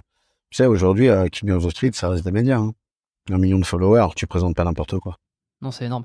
Comment comment cette information est remontée? Euh, C'est les combattants qui en ont parlé. Euh, si- Non. Ils ont publié le fait qu'il essaye, tu vois. Après, on ne voit pas la finalité du geste. Ouais. Mais rien que la tentative, moi, je t'éclate la tête. Tu peux pas faire ça. À moins que tu sois vraiment dans la merde, il te reste que ça et il y a une, une, explication dans le fait d'essayer de s'en sortir du combat, que t'es dans la merde, tu te fais éclater. Je peux comprendre. Mais là, on parle d'un mec qui est au-dessus et qui fait juste par perversité. Je j'ai pas d'autres mots. Qui a pas sa vie en danger, quoi. C'est pas comme Mais s'il pas était du en, tout. en guerre, Mais ou c'est là, voilà, pas du tout. Moi, j'ai envie de te dire, euh, t'as le flingue sur la, sur le front, euh, tu te lèves à ce moment-là, tu mets le doigt dans l'œil du mec, euh, je peux comprendre, tu vois, mais là, pas du tout. Ah bah et j'ai envie de dire même, oui, t'as presque intérêt à le faire. à- à- t'as intérêt à oui, faire mais voilà, moment-là, mais là, moi, je comprends pas comment on peut faire ça, voilà. Bon, bref, ça me, ça me- Hmm. Donc voilà, donc ouais, on va, on va créer un espèce de truc à l'ancienne, comme on faisait, avec des gens un peu VIP, qui viennent voir des combats de qualité, qui ne seront filmés, et voilà, et si t'es pas là, t'as pas vu. Bon, bah. Ok, et, euh, et alors, euh, bon, tu me dis hein, si tu veux pas en plus, plus en parler que ça, mais forcément, je suis curieux. Euh, Ouais, je- dis-moi, je- dis-moi, je- si je peux te dire, je te réponds, je te jure, si je peux te dire, je te réponds. Et c'est quoi en fait Vous allez organiser des combats avec, ben, un peu comme, euh, bon, voilà, KOTS, encore Ouais. en France, en Suisse ou dans des endroits qui sont qui vont être tenus secrets jusqu'au dernier moment, j'imagine? Euh, secret au dernier moment, euh, comment on fonctionne. D'ailleurs, comme le King, le King of the Street a, le King of the Street, pardon, a, a, a plagié. Quelque part, il y a eu des précurseurs avant eux, ils se, ils se sont inspirés de ça et ils ont bien fait. Mais par contre, aujourd'hui, euh, voilà, voilà, voilà. Ça, ça vous co- ça te correspond plus, ça vous correspond plus, t'as envie de faire quelque moi, chose. ça- et puis, moi, je euh, pense que ça, passe- ça perd de véracité, des vrais combats illégaux. Il n'y a pas de décision, il n'y a pas d'arbitre arrête, il y en a qui sort debout, euh, voilà, il y en a qui est. Et ça, ça va être que avec des combattants français. Finalement, ça va être. euh, Ce sera avec des combattants euh, mondiaux et ce sera en Europe. Ah ouais. D'accord. Et pareil, il va y avoir une chaîne YouTube. Non, parce que nous, on va arrêter de prendre les gens pour des cons. On va pas faire euh, pendant sept ans des combats illégaux dans la même ville en disant que les autorités nous arrêtent pas. Toi Qu'est-ce qu'on doit comprendre là? J'ai envie de te dire que si t'as pas de problème avec les autorités dans la, dans la, dans la ville, dans la même ville, avec lesquelles t'or- t'organises plus de deux- 200 combats illégaux en 13 ans, en 7 ans, pardon, c'est qu'il y a quand même un problème avec les autorités. C'est qu'ils sont au courant et qu'ils laissent faire. C'est qu'ils sont au courant. Bah donc c'est plus illégal. Hmm. Ok. Bon, chaîne YouTube, il va y avoir les combats, les. Voilà. Tout Tu de- sais combien ça rapporte, un million de followers C'est au moins 40 000 balles par mois. hein. Ouais, ouais, bah, bah, bon, écoute, on, verra, hein, on verra ce que ça va Ouais, bah, tu vois. Moi, je vends Ouais. pas mon âme. Je parle pas à la police pour 40 000. Bon. Alors, il y avait. ah bon, pff, tiens, on parle de combat, on parle de trucs depuis tout à l'heure. Euh, on voulait faire. euh, on voulait faire. On voulait discuter un peu plus un peu de Gaëtan aussi. C'est ça. C'est le truc dont on avait un petit peu moins parlé. Enfin, on a parlé beaucoup de KOTS la dernière fois. On a parlé un peu de ton parcours, euh, de ce que tu as vécu avec le, le French Viking aussi, etc. Et puis un peu le ta, ta philosophie de la violence, ta philosophie de, de qu'est-ce que ça fait de prendre des coups, d'en donner, tout ça. J'ai envie de revenir sur quelques trucs comme ça. On s'est dit qu'on allait en discuter un peu. Ouais, bien sûr. Alors déjà, t'as un petit peu dit, mais j'ai envie de savoir s'il y a d'autres choses. Qu'est-ce qu'on te reproche à titre personnel? Quelles sont les les critiques que tu reçois? Auxquelles t'as envie de répondre Là, franchement, t'as le, t'as le micro. Je pense que beaucoup de personnes ont, ont une certaine légitimité de, douter de mon passif de combattant, de mon passif tout court en tant qu'homme, parce que bah aujourd'hui on ne fait que raconter des choses. Je pense que ce qui dérange les gens énormément, c'est de pas avoir de preuves vidéo de ce que j'ai pu faire par le passé, comme combat illégaux, comme combat d'MMA non euh, comptabilisé sur Shardog. Ouais, mm. tu vois, il y a du combat d'MMA aussi avec des gants euh, dans des cages avec des tatamis qui étaient illégaux. Ça reste du MMA, tu vois ce que je veux dire. Mm. Voilà. Et donc, je pense que les gens manquent de de fond pour pour se laisser euh, pas convaincre, mais croire de ce qu'on leur amène. Enfin, il faut quand même comprendre que si aujourd'hui on médiatise autant One More Step Training et peut-être le coach français qui a amené euh, certains Français en bark knuckle et surtout dans les combats illégaux, eh ben c'est peut-être que les gens se sont renseignés. Hein. Je veux dire, aujourd'hui, on peut, je veux dire, on, on ne met pas quelqu'un en avant comme ça si on n'a pas vérifié un peu le, un peu, un peu les arriérés. Et aujourd'hui, j'ai pas envie de fournir ni quoi que ce soit, ni de me justifier sur ce que j'ai fait. Je sais ce que j'ai fait et, euh, et j'ai pas besoin de, de m'étaler là-dessus. Et aujourd'hui, en fait, si tu veux, on, on me médiatise pourquoi? Bah, Pas par mon carrière de combattant. Pendant 20 ans, on n'a pas parlé de moi. Mais par contre, on me médiatise parce que peut-être j'ai amené certains combattants au KOTS comme le French Viking qui est toujours le meilleur poids lourd de, de le, du Fight Club. Et puis peut-être parce que bah, j'ai participé et certainement aidé de manière certaine Steve Venom à acquérir sa première ceinture européenne de Mark Mitchell. Donc moi, j'aimerais qu'on parle de moi en tant que coach et qu'on arrête de chier sur ce qu'ils ont pas. J'adore les gens qui développent sur une matière qu'ils ne possèdent pas. Ça, c'est, pour moi, c'est une ineptie complète, tu vois. Donc plutôt que de s'intéresser à mon passé, intéressons-nous à ce qui se passe maintenant? Mais ça représente quoi les, les, les messages Est-ce que les, les gens t'envoient des critiques directement Parce que bon, ah bah voilà, je suis un opportuniste, vidéos, que je suis un monteur, que de toutes les façons je suis un usurpateur, mais moi j'en. Alors mais on, t'envoie des messages Ah ouais, ouais, non mais tu sais même pas. Toi, je suis passé dans des médias en Suisse où on m'a dit euh, le sale français qui retourne chez lui, en espérant qu'ils se reproduisent pas. Tu sais, ça va super loin. A les, les haineux derrière leur clavier. Par contre, j'en ai invité certains à venir sur mon parking. tu vois, alors il y a personne qui tape à la porte. Mais tu vois, mais c'est vrai que ça touche au bout d'un moment parce que bah comme je te l'ai dit, moi voilà, on a découvert que j'étais hypersensible avec HP, tu vois, avec je réfléchis différemment. J'aime pas dire le le coefficient intellectuel et tout ça, j'ai pas envie de dire tout ça parce que tout le monde va dire ah, ça raconte, tu vois, parce que ça c'est français aussi, tu vois, c'est comme Cyrilienne. Quand il perd, ah ouais, mais c'est une merde. Alors mmh. qu'en fait, au départ, on dit, ah, tout Cyril. C'est la même chose. Gaëtan, on va dire, ah, bah ouais, on l'aimait bien, mais bon, maintenant, il se la raconte. Il dit qu'en plus, il est super intelligent. Rien à voir. Donc, je préfère même pas développer là-dessus. Mais c'est vrai qu'avec mon hypersensibilité, il y a certaines choses qui me touchent viscéralement. Et euh, ça rentre, euh, ça rentre très, très fort dans, dans mon âme, tu vois. Et, et ça m'a bousculé. Ouais, au départ, ça m'a, tu vois, ça m'a un peu bousculé et j'ai eu la chance de rencontrer certaines personnes qui ont été médiatisées avant moi et qui me disent Gaëtan, il va falloir absolument très très rapidement que tu prennes du recul par rapport à ça. Tu as toujours deux trois enculés derrière leur clavier et derrière leur euh, écran, ont toujours la grande la grande gueule bien ouverte et, euh, et c'est surtout très français. Et comment tu gères euh, comment tu as comment tu as évolué dans cette dans ce contrôle, dans ce recul par rapport à ah, Moi, j'ai une grande chance. Moi, j'ai une grande chance. C'est que j'ai, ça va te paraître idiot, mais j'ai une grande chance à, travers cet accident de voiture que j'ai eu, dans lequel je suis décédé. Oui, t'as été cliniquement, alors t'as été cliniquement mort pendant. Ouais, exactement, pendant plus de deux minutes. Donc il y a eu un papier hein, qui est sorti, comme quoi j'étais mort. Euh, et, aujourd'hui, euh, et aujourd'hui, euh, bah, j'ai eu la chance que voilà, j'ai eu, j'ai eu des professionnels de la santé qui m'ont réanimé. Et puis aujourd'hui, bah, je vois la vie différemment. Et, euh, tu veux une anecdote? Euh, Bien sûr. Bah, une anecdote actuelle, hein. comme ce soir. Ah bah, oui. T'as vu? T'as vu J'étais à la rue pour le rendez-vous, j'étais au restaurant. Ouais. C'est vrai ou pas? Non, mais c'est vrai ou pas? Oui, c'est vrai. Eh ben, tu vois, je suis au restaurant midi et soir. Tout le monde va dire, putain, il fait un compte, il a de. Non, je sais pas, j'ai pas d'oseille, c'est bon, je pars pas en vacances. C'est-à-dire que comme je suis mort dans cet accident de voiture et que j'ai eu la chance d'être réanimé par des professionnels de santé, et je les remercierai jamais assez, d'ailleurs, je les entraîne dans ma salle. Et un petit big up à, à Guillaume, à Guillaume Mathieu, ah, il pourra aller voir. Comme ça, je donne son nom et son prénom parce que c'est quelqu'un qui m'a réanimé, qui m'a donné ma chance de pouvoir vivre après ce qui s'est passé. Il, bah, il, a il, a un Instagram ou il a, il Ouais, je crois, euh, Guigui, je crois, c'est ça, Guigui, non? Voilà. Bah, moi, j'ai envie de le mettre en avant, ce mec-là, parce que ce gars-là, il m'a sauvé la vie. Et puis, euh, bah, je vois la vie complètement différemment. C'est-à-dire qu'aujourd'hui, je ne passe pas un seul de mes repas. Si je dois le passer seul, bah, c'est parce que j'en ai besoin. Sinon, je mange toujours avec quelqu'un. Parce que, bah, tu sais quoi, j'ai compris que la vie, elle pouvait s'arrêter comme ça. Et que mon putain de billet de 100 euros, ou de 50 euros, ou de 20 euros, j'allais pas l'emmener avec moi dans le, dans le putain de cercueil, tu vois. Donc, ça s'arrête comme ça. Alors, au moins, si ça doit s'arriver, eh ben, j'ai mangé une bonne entrecôte avec un bon verre de rouge avec quelqu'un que j'aime. Et voilà. Et j'ai cette chance d'être très bien entouré, je le reconnais. J'ai beaucoup de chance. Et quand tu, quand il y en a qui te saoulent, qui te, qui te cassent les glinches, comment tu réagis? Est-ce que tu arrives à ga- garder ton calme? T'as envie de les, les tarter? Tu, tu... Ouais, ça dépend, tu vois. Aujourd'hui, il y en a qui sont très intrusifs, hein, tu sais, qui parlent de ta famille. Moi, j'ai même eu un gars qui m'a dit, Gaëtan, t'inquiète pas, on sait où ton fils, il va à l'école. Un mec, il t'a dit ça? Ouais. Bon, après, euh, Tu te rends compte que, heureusement pour lui, j'ai pas trouvé son adresse IP. il y avait peut-être un super VPN. Enculé. Donc, Pardon. tu vois? Mais je veux dire, aujourd'hui, c'est compliqué, tu vois, de vivre ce genre de choses.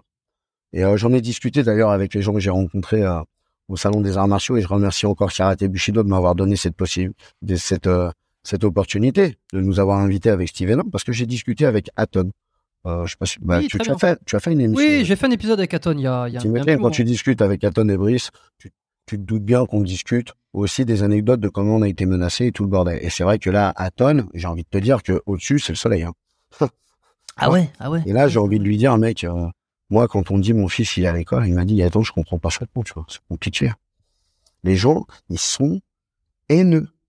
Ils te connaissent pas, te jugent par rapport à ce qu'ils voient ou ce qu'on leur présente, et ils sont haineux, facilement haineux.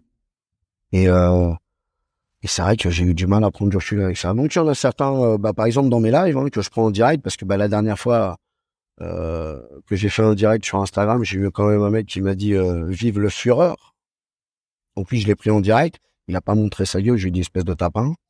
Tu vois Le mec dit ça, le mec dit ça pour te, pour te Pour casser les couilles, pour te faire une référence, parce qu'il sait très bien que moi j'ai entraîné des gens avec des idéaux politiques parce que je m'en bats les couilles. Je prends des profils sportifs. Je l'ai déjà dit. Tu vois, je vais pas me répéter On en avait parlé, on en avait parlé. Ouais, ouais, on a été assez clair là-dessus sur le, sur le premier. Et si les gens ils ont besoin d'avoir un peu, un peu d'éclaircissement là-dessus, bah, qu'ils aillent voir le premier, euh, le premier jet qu'on a fait tous les deux. Hmm. Mais je veux dire aujourd'hui, euh, vive le fureur. euh, Tu vois ce que je veux dire. Après, je, je l'ai dit, je l'ai redit. La, la France, voilà, manque de couilles, manque de véracité, de véracité, manque de virilité. Aujourd'hui, il y a plus de vrais hommes qui sortent pour se taper dessus à la sortie d'un bar pour aller boire une bière après. Toujours être plusieurs ou de suriner par derrière. Je veux dire aujourd'hui, euh, moi, je suis un peu perdu dans cette conjoncture dans cette société dans laquelle j'évolue, malgré moi, et qu'on m'impose. Donc c'est peut-être pour ça, tiens, regarde, tu vois, ma salle, il n'y a pas de fenêtre, je suis en sous-sol, il y a trois portes, c'est une ancienne boîte de nuit avec un système son de fou, d'ailleurs tout le monde peut le voir dans mes stories, et il y a des fois, je suis très bien dans ce vase clos, parce que je me dis que plus j'avance, plus dans cette société, j'évolue de manière difficile. C'est difficile de voir autant de haine et autant de, de jaloux, de, d'envieux. Je suis là, c'est fou. Ah, C'est vrai que des fois aussi, je me demande. euh, bon, il y a une, il y a une, euh, il y a un ex- un exorcisme, une extériorisation. hein. Alors moi, je, les haineux, je les connais, je les connais pas beaucoup. Euh, je suis pas un personnage public euh, qui suis, qui suis clivant. Je vois de temps en temps des commentaires sur mes invités, sur moi-même, sur l'émission, qui restent assez rares, mais où je me demande toujours. euh, qu'est-ce qui, pour quelle raison, en fait, tu as besoin autant de cracher ta haine? Euh, Pour le coup, c'est suspect. c'est suspect, c'est suspect, suspect, et puis c'est quelque part un peu révélateur d'une instabilité émotionnelle face à une société qui comprend plus personne. En tout cas, en France. Moi, je m'exprime, tu vois, t'as un, connard en haut, là, parce que moi, Macron, c'est un connard, je le dis, je m'en bats les couilles, pour lui montrer la vidéo, pour moi, t'es un putain de connard, Macron. Tu vois, je veux dire qu'il manipule tout le monde avec des petites marionnettes en dessous qui font ce qu'ils lui disent parce que de toutes les façons, c'est les médias qui manipulent tout ça. On a bien compris que le système bancaire était euh, complètement assouvi aux médias. Donc je veux dire, lui, il fait ce qu'il peut, avec ce qu'il a, c'est une bonne marionnette, et puis bah, de temps en temps, quand il fait comme ça, bah tout le monde écoute. Que de toute façon, c'est lui qui a le power. Donc voilà, c'est terrible de voir la France en perdition comme ça. Euh, comme je l'ai dit chez Rob, et puis on va pas se répéter ici, c'est un pays d'assistés. Je veux dire, aujourd'hui, euh, t'as plus d'aide que de que de que d'accompagnement au développement personnel, au développement de la personne, au développement de qualitatif de la personne. C'est-à-dire qu'aujourd'hui, il faut aller faire des formations pour aller faire ton CV. Alors que le mec, le mec, il a de l'or dans les doigts pour être plombier. Qu'est-ce qu'on a rien à foutre d'aller faire son CV C'est comme je te disais, aujourd'hui, moi, on m'a cassé les couilles avec le théorème de Pythagore. Qu'est-ce que je veux, j'en ai rien à branler, moi. Mais regarde, Pourquoi alors, pour, pour la clé de bras, pour avoir le l'angle. Ah, bah, ça fait bien longtemps que j'ai tiré et puis que je regarde pas l'angle. Tu vois, ou là Bon, je déconne. Oh, je déconne. Mais- compris Je rigole. Tout le monde va dire, lui, complètement savé. Non, mais t'as compris. Enfin, je veux dire, moi, la guerre 39-45, tu me la racontes pendant un an, deux ans, je comprends. Pendant huit ans, tu m'as saoulé de là, de la sixième à la terminale. J'en ai rien à branler de ta guerre, en fait. J'ai compris, c'est bon, tu vois. Hmm. Moi, je veux pas être historien. Après, si tu parles à quelqu'un qui est inspiré par ça, tu vois, ou qui, euh, par la géographie, la géologie. Moi, c'est des trucs, euh, euh, je suis, euh, tu vois ce que je veux dire, scientifiques, qui veulent développer, par exemple, des vaccins, comme pour le Covid. Il en faut des gens comme ça. Mais putain, sur 30 élèves dans la classe de sixième, quand tu leur parles, il y en a combien? C'est là où je dis, moi, je, te jure, je suis un peu perdu là-dedans. Alors, je fais ce que j'ai le mieux avec ce que j'ai, et puis je reste enseignable quand même. C'est-à-dire que ça se dit pas enseignable, mais j'aime bien. Si, ça se dit. Et, euh, et, euh, et, euh, j'essaye de m'inspirer des gens qui m'entourent. Et quand je rencontre des gens euh, avec une autre expérience que la mienne, peu importe dans quoi. À l'autre jour, j'ai rencontré un ébéniste, tu vois. Le mec, il est le meilleur compagnon de France. Crois-moi bien que quand il te parle du bois, du bois, Oui, c'est- du bois. Non, mais il parle du bois, mec. Il te parle des arbres. Il te parle de comment la table, elle peut tenir avec la chair. Moi, je le regardais, j'étais là. Et après, j'ai commencé à m'intéresser à ce qu'il disait. Eh oui, c'est passionnant. Eh ben, tu sais quoi, je suis, je suis sorti vachement moins con de la conversation. Mais par contre, je me suis intéressé à ce qu'il disait. Pas comme les bouffons de haineux qui s'intéressent pas à ce qu'on dit parce que de toute façon, ils ont, ils ont un a priori, une idée reçue et ils iront pas au-delà. Ils t'écouteront pas. Mais alors moi, je pense qu'ils peuvent t'écouter. Euh, bon, souvent ils ont ils ont vu le besoin sujet je dont pense, on parle? d'un peu d'intention. Mais c'est bien, c'est bien, c'est bien. Et tu, tu vas voir, on va faire une bonne tradition après. Mais je pense qu'ils ont besoin d'attention. Ça m'est arrivé et je l'ai vu aussi avec euh, avec d'autres euh, dans d'autres cas. Euh, ces gens qui viennent provoquer parce qu'ils veulent ton, ton attention, ils veulent que tu leur répondes. Euh, c'est une façon pour eux d'agiter un drapeau, tu vois, ou agiter le drap. Et quand tu leur réponds, eh ben de suite ils deviennent beaucoup plus doux. Les, je parle de bon, bah, certains haters, tu vois. En Ouais. fait, ils voulaient juste, ils voulaient juste une petite, une petite attention. Après, j'ai envie de te dire, je sais pas si je fais partie des privilégiés. En tout cas, moi, aujourd'hui, j'ai une toute petite mise en lumière. Moi, je pense aux gens qui sont, bah, par exemple, prendre Cyril Diabaté, ils vont recevoir des conneries lui, tous les jours. Tu vois ce que je veux dire? Oui, ben en Comme plus, des gens se- comme Aton, Aton, tu vois, qui sont critiquables face à sa carrière dans le GIGN. Oh, moi, je, je, je discutais avec lui, il m'a dit, mais mais- tu vois, il m'a dit, surtout, écris-moi sur WhatsApp. Tu vois, ça- il m'a dit, c'est un truc de fou. Euh. Si tu donnes de l'attention à tout le monde et que tu es investi humainement dans toutes tes réponses, mais mec, tu vas te perdre, tu vois. Et puis après, tu peux plus travailler, ça te prend des heures et des Euh, heures et des heures et des heures. Et moi, j'ai pas l'habitude de ça. Je suis un novice de ça. Je suis un puceau de ça. Donc, je fais ce que je peux avec mon humanité la plus, plus vérace possible. Et c'est vrai qu'il y a des fois, j'explose. J'explose. Et tout le monde m'a dit, oh, putain, Gaëtan, comment tu t'es énervé la dernière fois? Tu te rends pas compte de ce que tu dis? Après, mes propos sont sortis de leur contexte.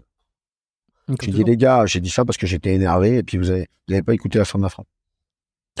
oui, et puis euh, ils ont pris, ils ont peut-être pris le bout et puis le mettent sur TikTok et puis c'est terminé. Ouais, non, mais alors là, les- alors ça aussi, euh, putain, hein, les gars, allô, alors ça, c'est un message, je vous le donne tout de suite, voilà. Allez, vous hop. allez prendre cette partie-là, vous allez pouvoir la mettre sur TikTok, vous faites un short, hein, CapCut et tout le bordel, vous mettez des sous-titres et vous prenez ma gueule pour la mettre dessus, hein. 7 millions de vues, enculé, quand c'est monétisé, c'est à qui l'oseille Hein, c'est ma bouche ou pas? Merci, ta race. Non, mais là, tu vois, c'est le genre, ah, ça me saoule. Histoire, histoire vécue là. Tu, Ah ouais? ça, Ah bah, ça j'ai t'arrive envie- des- Ah ouais, ça m'est arrivé face à la à la- à la- à l'émission avec Greg MMA où je suis avec la, ma doudoune orange et ma cassette là. Quand je dis de toute façon la conjoncture actuelle fait pas de hommes, fait plus de hommes. J'ai l'impression que la conjoncture actuelle fait plus de. Quand je dis ça, les mecs ils ont pris les 15 secondes de ça, oh, ils ont fait des millions de vues sur TikTok. Et toi t'es là comme un connard, tu t'es exprimé en disant ce que tu pensais, tu vois Et les mecs ils coupent, ils font allez bam 2 millions de vues. Toi tu l'as publié, tu fais 40 000. Ouais super, merci. Ah ouais. Ça c'est de l'injustice, ça me révolte. Putain de merde. Ouais, ouais, mais bon, ça a le mérite aussi de montrer notre image et de nous faire connaître, et tu vois. Donc il y a toujours une contrepartie. Sur les 7 millions, il y en a bien euh, quelques milliers qui vont aller s'intéresser aux propos dans sa globalité. Ouais, mais qui combien ça paye TikTok sur 7 millions? Tu vois, bah, Ouais, bon, ça, j'en sais rien. ah bah, moi non plus. Mais tu sais quoi, j'ai préféré pas me renseigner. Ça m'aurait filé la diarrhée. bon, alors, qu'est- qu'est-ce que tu leur dis? S'il y a- s'il y, a des- s'il y a des haters qui sont là parmi nous, qui écoutent, parce qu'en général, ils aiment bien quand même écouter jusqu'au bout pour essayer de trouver un truc à dire. Qu'est-ce que tu as envie de leur dire, là, maintenant? Quelqu'un qui. qui euh, qui pense que t'as pas raison sur un thème, qui pense que, que qui pense faux sur toi ou peut-être vrai, mais qui a son opinion, qui a envie de cracher sa haine. Moi, j'ai envie de dire que- ça soit sur d'autres choses d'ailleurs. Moi, j'ai envie de dire que j'adore rentrer dans des conversations constructives quand on est en désaccord. Le problème aujourd'hui, c'est qu'on est obligé d'écraser l'autre avec son avis pour lui faire accepter. Moi, je suis pas comme ça. J'exprime mon avis, tu me donnes le tien, on n'est pas d'accord, on converse là-dessus. C'est pas pour ça que le repas, il se passe mal à la fin. On peut être en désaccord sur un sujet, et pas sur tout le reste de la vie. Putain de merde. Les gens aujourd'hui se fâchent pour un rien. Et moi, je suis là. C'est vrai. Ouais, ouais, t'es Bon. là.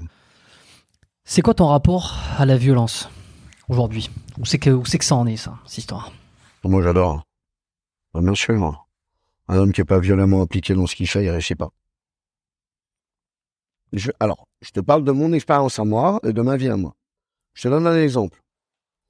Je me mets en musculation, là, hop, je prends le bench press, là, je prends la barre, tu vois, je fais un développé couché, tout le monde connaît, tu vois, hop, je descends. Et là, je pousse la barre.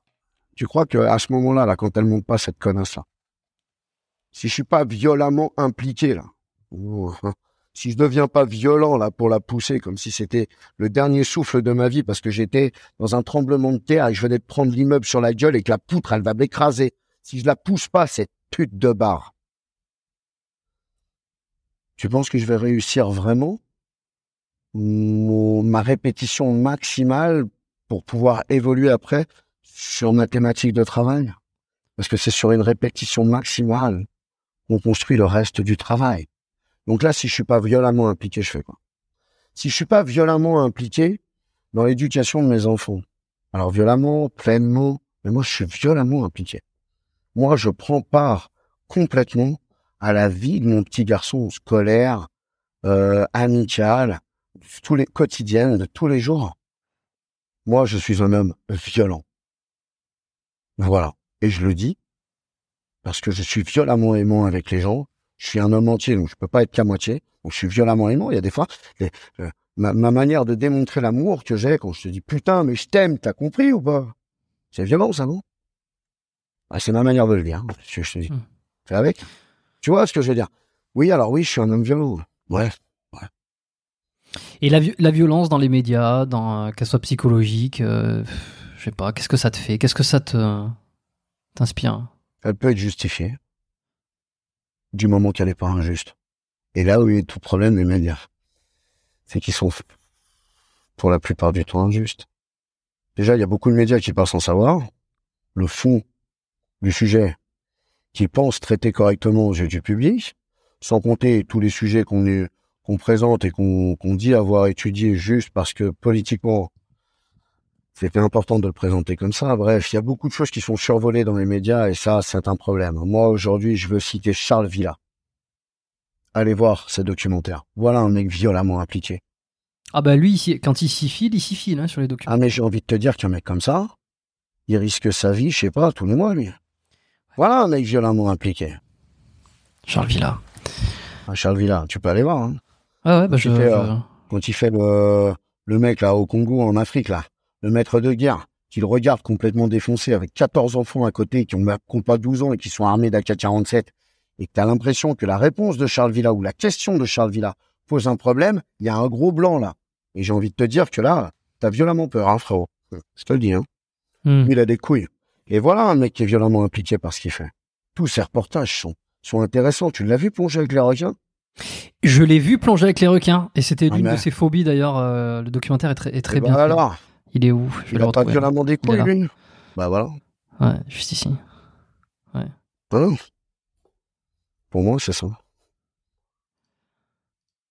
Ouais, et euh, il fait de super documentaires en plus. Ah ouais, c'est grâce à lui que, que j'ai décou- que je t'ai découvert aussi, donc euh, forcément. euh, Mais je le remercierai jamais assez d'ailleurs de s'être Mm. intéressé, intéressé à nous. Tu sais qu'il attendait depuis 4 ans.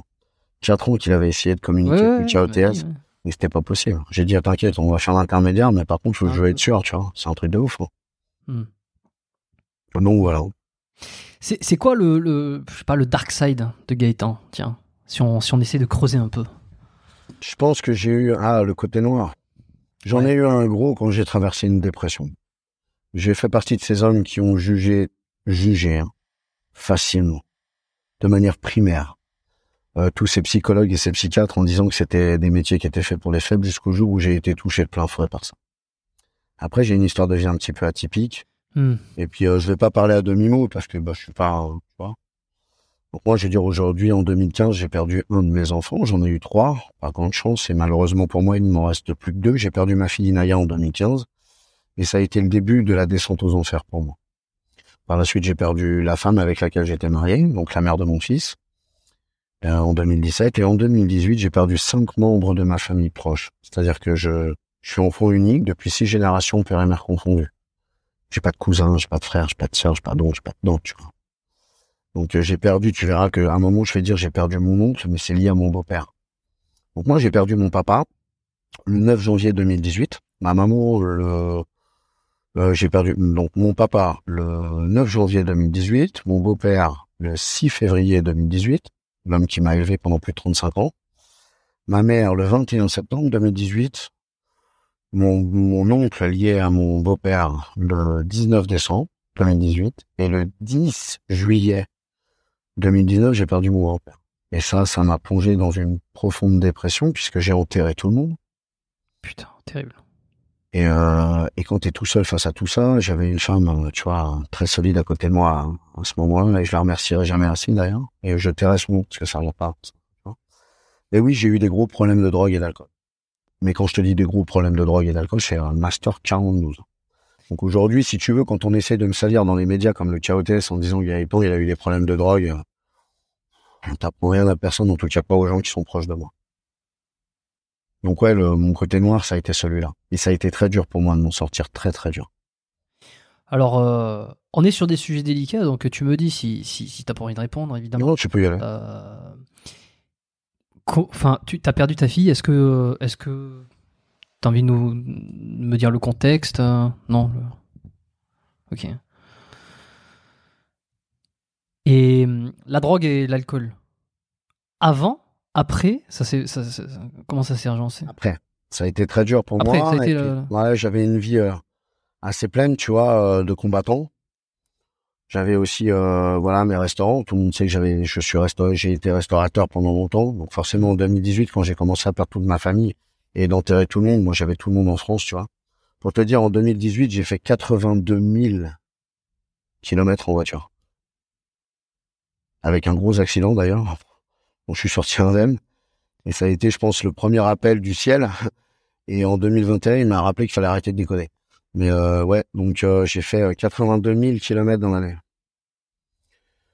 Donc euh, je pouvais pas tenir mes restaurants, tenir mes affaires, accepter le fait que ma femme soit partie, euh, tout ça. Bah voilà, j'ai un moment, il y a des combats pour lesquels t'es pas prêt. Comme j'ai toujours dit, moi, ni rentre dans ta race si tu viens me provoquer et que ça me et, et que ça me titille, tu vois.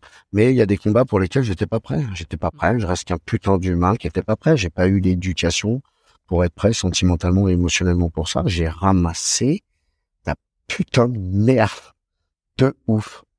Et je me suis plongé dans l'alcool et la drogue jusqu'au- jour où je me suis un peu perdu là-dedans. D'ailleurs, la seule chose qui me reste, c'est la bière, hein. j'accepterai. Mais je veux dire, voilà, reprendre ma vie sportive, reprendre ma vie en main. T'avais tout arrêté? Comment? J'avais tout arrêté j'ai même perdu ma licence professionnelle sportive.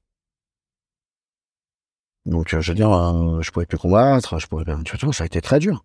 Perdre mes restaurants, perdre la femme avec laquelle t'es marié, perdre tes enfants, perdre ta famille. Ça a été très dur. Les gens, ils pourront dire que je suis un putain de mytho et je les emmerde, en fait. Mais tout ça pour te dire que ce que je te confie là, c'est, c'est, c'est une partie réelle de ma vie. Et ça a été très, très dur pour moi de m'en sortir. Et heureusement pour moi, j'ai rencontré des gens qui ont été profondément solides. J'ai été la pire pute. Tu vois le petit morceau de caca dans un toilette, où tu oublies de nettoyer avec ta brosse, là, et qui sèche? Eh ben, j'étais ce fils de pute. pour te dire qu'aujourd'hui, quand même, quand je suis critiqué, je me dis, je suis quand même meilleur, tu. Mais tu vois, j'étais vraiment cette merde-là nocive pour les gens autour de moi. Euh, j'ai tout perdu, tout perdu. Enfin, pas tout, mais j'ai perdu énormément d'argent aussi. Et euh, parce que bah forcément, l'alcool et la drogue, ça coûte très cher. Et, euh, et voilà, et je suis descendu. Tu vois, là où je te parle aujourd'hui, je fais 83 kilos ce matin. J'ai suis Ah bah, descendu attends, à euh. 57 kilos. Je peux t'envoyer la photo si tu veux. Tu pourras la mettre. Je t'enverrai la photo. J'étais à 57 kilos. Envoie-moi la photo, je la rajouterai dans les notes là. Je te jure, je te l'envoie. Et tu vois, donc aujourd'hui, tout ça pour dire aussi que quelque part, bah, je me suis appuyé sur les gens que j'avais autour de moi. Et si je les avais pas eu, je serais mort aujourd'hui. Mort. Et puis après, il y a eu cet accident de voiture. Donc, bah, tu vois, à un moment, il faut se Accident de voiture, rappelle-moi l'année 2021. 1er octobre 2021. 2021. Donc deux, Ouais. deux ans après. Donc là, pendant, pendant c'est quoi les, les, les deux ans euh, euh, Création de One Step. ju- Attends, juste après ou euh, c'est quoi la chrono? C'est-à-dire que moi, j'ai euh, cette descente aux enfers 2018, 2019, tu vois. Et euh, 2020, j'essaye de m'en sortir, c'est difficile. Après, j'ai un projet social que je crée au Brésil. Je passe les détails, je pars au Brésil et je remercierai jamais assez Victor. Je donnerai pas son nom, mais Victor. Il me propose de partir avec lui au Brésil parce qu'il me voit complètement en train de m'auto-détruire et qui me dit, attends, viens, on part trois semaines là-bas, tu pars avec rien du tout. Et puis, euh, tu vas te sevrer à coups de jujitsu brésilien. Et euh, là, je commence à m'entraîner comme un déglingué. Je vomis toutes les cinq minutes. Et puis, je me rends compte qu'il y a des enfants qui mangent pas, qui boivent pas, qui sont pas habillés, qui sont pas scolarisés. Et je m'entraîne et je galère. Et puis, bah, je pars donc les, trois premières semaines du mois de janvier. Et puis, bah, je reviens 15 jours. J'avais quand même, comme j'avais vendu mes restaurants avant de faire faillite, hein, vu, ma situation, hein, si tu veux. Donc, je repars trois semaines après être revenu en disant, voilà, je vais me, je vais me projeter là-bas. Ça va me donner un sens à ma vie. Et donc, je me jette là-dedans à corps perdu. Je crée un projet social pour des enfants avec, euh, avec un de mes profe- professeurs qui s'appelle Agamenon Mendes. Vous pourrez aller suivre aussi sur, euh, sur, sur Instagram, Agamenon Mendes. Et, euh, et puis on crée ce projet social pour des enfants qu'on scolarise, vêtit, euh, nourrit. On fait de la distribution de nourriture dans les favelas. Ma vie commence à reprendre un sens quelque part. Mais je continue à galérer, heureusement, avec mes problèmes. Et puis création de One More Step. hein, En janvier à peu près euh, 2021. Et là, euh, bah là, euh, ça a été marche après marche. Ça n'a pas été facile tous les jours. Et puis aujourd'hui, je suis, je suis très heureux de, de l'expansion que ça a, de la qualité de ma vie, de ma qualité de, de la qualité de, de mon hygiène de vie. Même si je bois toujours un peu de bière. Mais euh, j'ai envie de te dire que voilà, retrouver sa tête, retrouver la, ses capacités et puis euh, cette notion du partage qui te, qui te rend vraiment riche en fait. Comment elle se manifeste cette dépression? C'est marrant que tu le disais parce que au avant ça, avant que ça t'arrive, c'est un peu euh, la dépression, on la voit comme euh, comme une blague euh, jusqu'au moment où ça arrive. Enfin, jusqu'au moment où on la vit, quoi, tu vois. Et, et, c'est particulier ce, ce, ce, ce truc-là parce que c'était Nassim, que- c'était Nassim aussi, Nassim Saïli qui, qui, qui avait dit qu'il avait qu'il avait vécu une dépression et que c'est pas tout ce qui est volonté, tout ça, ça, c'est- ça rentre pas en jeu là-dedans. Non, t'es anéanti, ça te chope par derrière. Tu sais, c'est la petite ombre que t'as derrière toi. En fait, c'est la pire catin que tu puisses connaître. Tu vois C'est tellement vicieux, ça, ça te chope et tu t'en rends pas compte. Et moi, j'ai été faible. Profondément faible.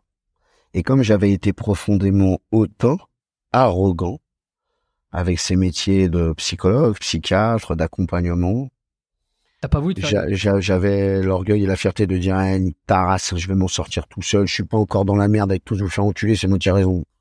Ouais, T'as raison, frérot. Moi, j'ai pas touché le fond du seau, hein. J'ai touché le fond du dixième seau que toi, t'imagines même pas. Il y a pas de lumière, frérot, t'es dans le noir complet.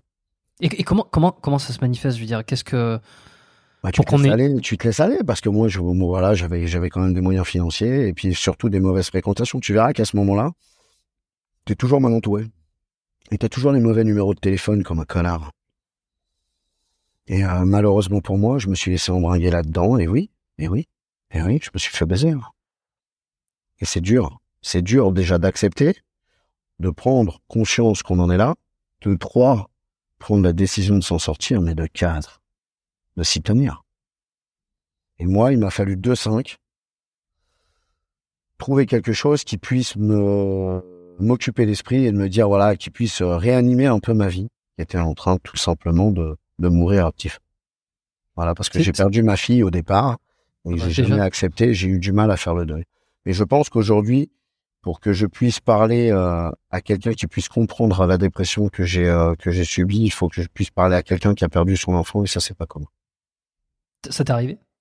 Ah oui, T'as trouvé quelqu'un? Ah non, mais oui. je veux dire, ça Ah, t'est arrivé, je veux dire, de, ouais, Ah de, oui, j'ai trouvé une thérapeute, quelqu'un. ouais. Ouais, j'ai trouvé une thérapeute, hein, magnifique. Non, mais de, parler avec quelqu'un qui avait, qui avait perdu un enfant. euh, Oui. Et Ouais. euh, et d'ailleurs, euh, j'en ai parlé, et puis aujourd'hui d'être euh, d'être compris, tu vois, face à face à quelque chose qui est qui est inexplicable. C'est c'est un mal-être qui grandit en toi et que tu peux pas gérer. Alors que moi, à l'habitude, tu vois ce que je veux dire, mon combat, je le gère plus ou moins bien, mal ou bien. Tu vois ce que je veux dire, je prends une branlée ou pas, je gagne ou je perds. Mais je veux dire aujourd'hui, voilà, j'ai essayé de gérer quelque chose. Là, c'était complètement indépendant de ma volonté. Et tu te fais baiser, baiser, baiser. C'est comme la gangrène en fait. Ça te bouffe et puis voilà. Et à un moment, soit tu dis stop, soit tu meurs. Point. Voilà. Donc moi, je comprends les gens qui se suicident par dépression. Et il faut arrêter de juger ces gens-là. Vous ne vivez pas le quart de la moitié de ce qu'ils vivent. Et en plus de ça, vous n'avez en aucun cas leur personnalité, leur côté émotionnel, sentimental, surtout pas leur vécu et leur passé. Donc fermez vos putains de gueules. Voilà. C'était. euh, T'as vu? la- Je suis violemment impliqué là. Ah oui, non, mais c'est. Euh, De toute façon, je pense pas qu'on pourra te le reprocher. Voilà. Je pense pas, non. Ouais, non. Euh, Ouais, ouais. C'était quoi la, la- tu- tu- ah, drogue, alcool euh, La drogue, c'était c'était quelle substance? Ah, moi, c'était la, la cocaïne. Voilà, je le dis. j'ai La pas de problème. J'avais vraiment une grosse ça. Ok. Qu'est-ce qui fait que tu que tu finalement tu décides de vouloir t'en sortir euh, Il y a un déclic à un moment donné. Il y a quoi? Ces enfants au Brésil, les enfants au. Brésil. Les enfants au Brésil. Quand j'ai vu tous ces enfants, parce que moi, tu vois, en fait, j'étais un putain de, de, comment on dit? D'illettré du monde. Moi, je voyageais en Europe pour combattre. Je combats, je perds, je gagne, trois, quatre jours dans la même ville, je me barre. Ok. Alors ça, l'Europe, je l'ai visité. Mais moi, je pensais que la misère que j'avais vue en Afrique à la télé, c'était à la télé.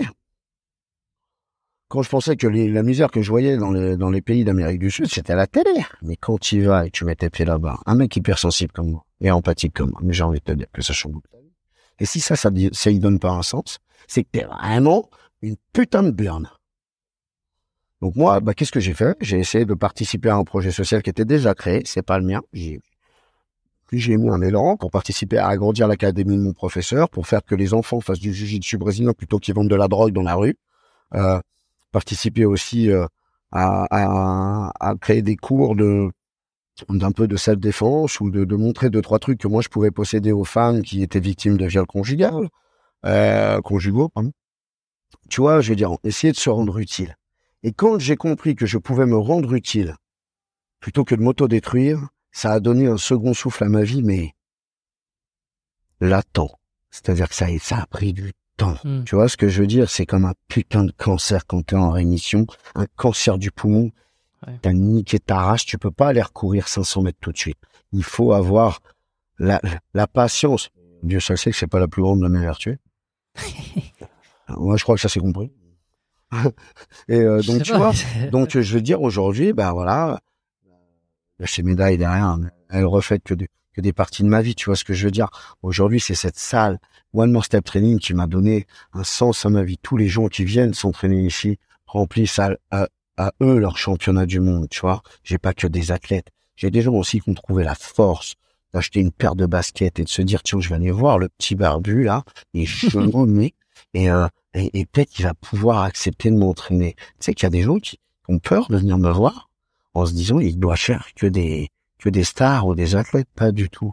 En fait, ton championnat du monde de perte de poids que tu as trouvé le courage d'acheter une paire de baskets vaut pas plus que le, le, le, futur championnat du monde de Steve Venom. C'est pas à moi d'avoir un jugement. Moi, je te prends pour ce que t'es. Tu veux perdre du poids, tu veux replaire à ta femme, tu veux retrouver un physique que quand tu passes devant la glace, t'es pas dégueulasse. Allez, vas-y, viens, on y va. Ça, ça me plaît. Je veux des gens qui ont des projets, en fait. Ouais, tu veux accompagner des gens qui ont des projets, Voilà, qui ont tu des- veux faire du sport pour qui ont faire des grosses sport, envies. va au fitness, paye 100 balles par mois, ils te cassent pas les couilles. Ouais, tu veux une vraie implication. Tu Ouais, veux, c'est ça. je La flamme dans les yeux. euh, Ouais, je veux quelque chose. Bah voilà, t'as vu ma tête, on dirait un psychopathe. Même moi, je me fais peur quand je me regarde. Ouais, je veux que je veux des. pas, ouais, putain, je me regardais dans l'écran, je me suis dit, mais mec, tu peux pas parler comme ça. putain de merde. Mais tu vois ce que je veux dire, je veux vraiment des gens qui se disent, cette heure-là avec Gaëtan, je vais me la consacrer à moi pour améliorer le seul endroit où je vais vivre toute ma vie. Putain, je te dis, ta gonzesse, tu peux la changer, ta bagnole, tu la changes, ton appart, tu la changes, ta putain de ville, tu la changes. Mais ça, tu vas l'emmener avec toi ou jusqu'où tu veux aller, tu vois? Et je veux que des gens qui comprennent ça et qui se disent, moi, je veux que quand je passe devant ma glace, ça va. Ça me convient. Mais alors, ça, c'est, c'est, moi, je pense que euh, tu vas me dire si c'est destructeur ou pas, d'une certaine manière, parce que euh, ce truc que t'as de vouloir aider, de vouloir, euh, tu sais, t'es impliqué, quand tu t'es violemment impliqué dans le, le, le coaching de tes athlètes, est-ce que des fois ça te bouffe pas dans un certain sens où quand la personne, l'athlète, vacille, perd la motivation, tu peux, ça doit être frustrant.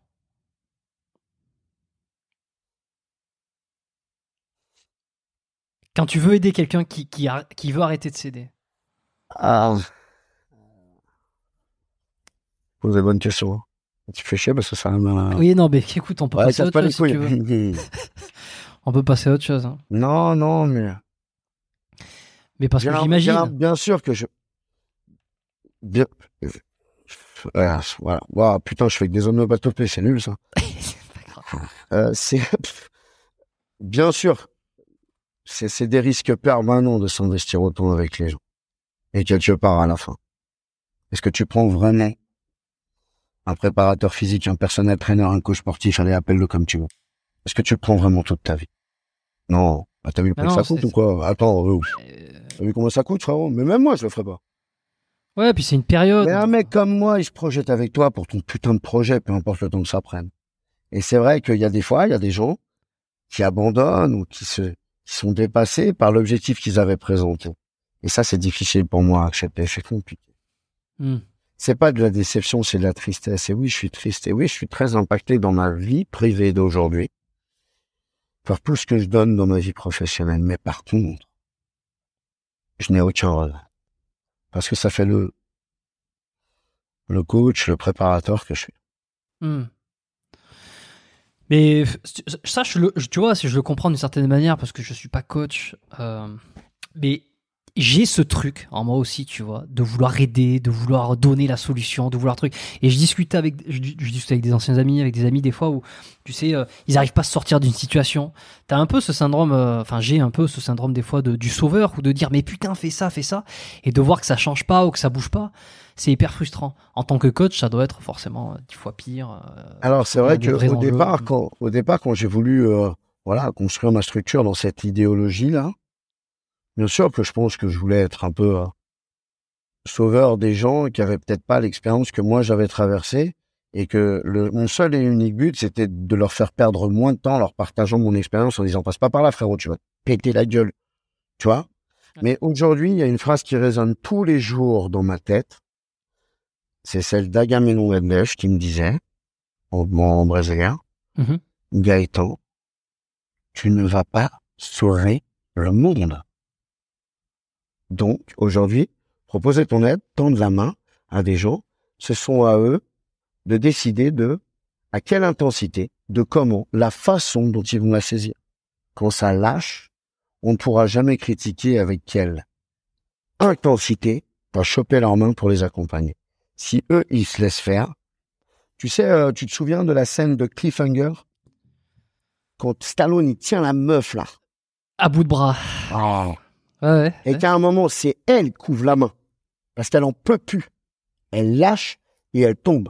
La vie de ma mère, lui, il tient. Terrible. Terrible. Non mais lui, il tient. non mais regarde la scène. Je te jure, aussi sûr que je m'appelle Gaëtan Lebris, lui, il tient. Est-ce sa faute? Et puis il s'en voudra. C'est c'est le principe. C'est parce que c'est au tout début du film. bien ça. Sûr, tu peux pas, tu peux pas ne pas t'en vouloir de regarder quelqu'un tomber de là où il est, de là où il devrait pas être en fait. Mais est-ce que ça t'incombe? À un moment, il faut vraiment une grosse prise de recul et une prise de conscience pour te dire, écoute, à un moment, moi j'ai fait tout ce que j'ai pu parce qu'à un moment, ça va me coûter trop cher à moi personnellement de te suivre. Voilà. Euh, J'ai eu plusieurs combattants et dont un là il y a pas longtemps. Euh, où j'ai dit, frérot, ah, ton instabilité, tes retards, moi je peux pas. En fait. Soit on travaille sérieusement, soit on encule le chien, et il n'y a pas de chien. Et si, s'il y avait eu Non, un chien, la problématique. Non, changé mais la donne. Non, mais il n'y a pas de chien, hein, ça. Il n'y a pas de chien, il n'y a pas de chien. Donc, on peut enculer personne. Donc, on- voilà. Tu vois. Ouais. Euh, non, mais c'est, c'est, c'est, bien dit. Euh, t'as décidé de te faire aider? Donc, euh, donc bon, t'as eu un bon environnement, t'as réussi à t'en sortir. Est-ce que t'es allé voir ces thérapeutes, ces, ces psychos, ces Oui. psychiatres, c'est ouais? Une femme exceptionnelle. Céline, elle s'appelle, euh, le nom de famille, je l'ai pas, parce que sinon, je lui ferais de la publicité à Genève. Et les gens qui veulent vraiment la trouver, ils la trouveront. Sinon, ils m'écrivent en privé sur Instagram, je donnerai volontiers le contact. Céline. Sans cette femme-là, j'aurais jamais retrouvé un sens à ma vie. Et pourtant, j'ai des gens qui m'aimaient autour de moi. Euh, euh, j'avais mes enfants pour m'inspirer. Tu peux parler de tout ce que tu veux. Hmm. Aujourd'hui, la dépression, elle dépasse tout ça. Il n'y a plus de sens. Tu raisonnes plus de manière euh, normale. Donc euh, tu peux me dire, ah oui, mais euh, comment tu peux penser avoir des idées noires euh, alors que t'as tes enfants? Mais ferme ta putain de bouche. Ferme ta J'en ai claqué plus d'un d'ailleurs. Hmm. Ah oui, putain de merde. T'es dans la merde. Tu vois ce que je veux dire? Et t'es conscient. Tu dis, putain, j'aimerais bien que ça s'arrête là. Et puis pourquoi pas qu'à 36 ou 38 ans, je fais, un, je fais un tour de piste plus court que les autres. Mes enfants sont protégés. J'ai acheté des appartements. C'est bon. Tu vois ce que je veux dire? Et si mon tour de piste était plus court que les autres parce qu'il était plus intense, c'est bien plus rempli? Qui va répondre à cette phrase? Et à un moment, il faut retrouver un sens à ta vie. Parce que toi, tu trouves des raisons au fait que pourquoi ça serait pas plus court? Est-ce vraiment lâche de partir alors que je suis un poids pour tout le monde? On peut en discuter de ça. Je veux hein, non, j'ai pas envie. Mais euh, tu vois ce que je veux dire? On peut aller très très loin dans la discussion. Et moi, je défendrais ces gens qui sont passés par des idées suicidaires, et je serai toujours admiratif de ces gens qui ont retrouvé goût à la vie. Oui, et je ne critiquerai jamais ceux qui ont sauté du pont. T'étais pas à leur place, t'avais pas leur, leur côté émotionnel, sentimental, leur vécu, leur conscience, leur âme, putain de merde. Ferme-la. T'as- T'as eu des idées noires, toi? Noir, Mais mais full bon, black. on va, on va, on va- on va- Aussi noir que ma salle, elle est, frérot. Oui, c'est vrai qu'elle est dans, une ancienne Ah ouais, boîte non, de nuit, full black. Ah ouais, full black. Là, bah, il y a que les lumières pour éclairer. Hein. Non, non, mais évidemment, tu as eu des idées noires. Tu es en train de nous le dire depuis tout à l'heure. C'est pas. euh, Non, la, la question, c'est est-ce que tu as, sérieusement euh, pensé à, à mettre fin à tes jours? Est-ce que ça a été, Oui. ça a été très, très proche? Oui, oui, oui, bien sûr. Ouais. Bien sûr. Bien sûr. Ouais. Qu'est-ce qui te retient au dernier moment? Qu'est-ce qui t'a retenu Mon fils. Enfin, si tu, tu veux en parler. hein. Tu vois, moi, j'en étais là à me dire, ma fille, elle avait 17 ans, 10, 16 ans, 17 ans. C'est bon. Elle était déjà jeune fille, adolescente. Elle était prête à attaquer la vie. Je l'avais déjà protégée de manière euh, immobilière et euh, financière. C'est bon. C'est clair. Et mon fils de 5 ans et demi, il demandait juste à avoir son papa, tu vois. Et est-ce que c'est pas être un putain de lâche? Que de laisser son fils qui porte ton nom hein. Moi, je suis très euh, vieille France, attention. hein. Ma fille, c'est celle qui m'a rendu papa, je suis le plus cher du monde, mais attention, mon fils, il porte mon nom. Est-ce que t'es pas un putain de fils de pute de lâche? Et moi, je me suis dit, Gaëtan, tu vas être un fils de pute de lâche. Je ne critiquerai jamais les gens qui ont fait le choix différent de moi. Mais moi, je, je me sentirais un fils de pute de ta grand-mère, la chienne des bois qui suce des bites, de lâche. Donc, j'ai regardé mon fils dans les yeux et je me suis dit, mais le gamin, il est pas prêt, ça, on l'a dit, il est pas prêt.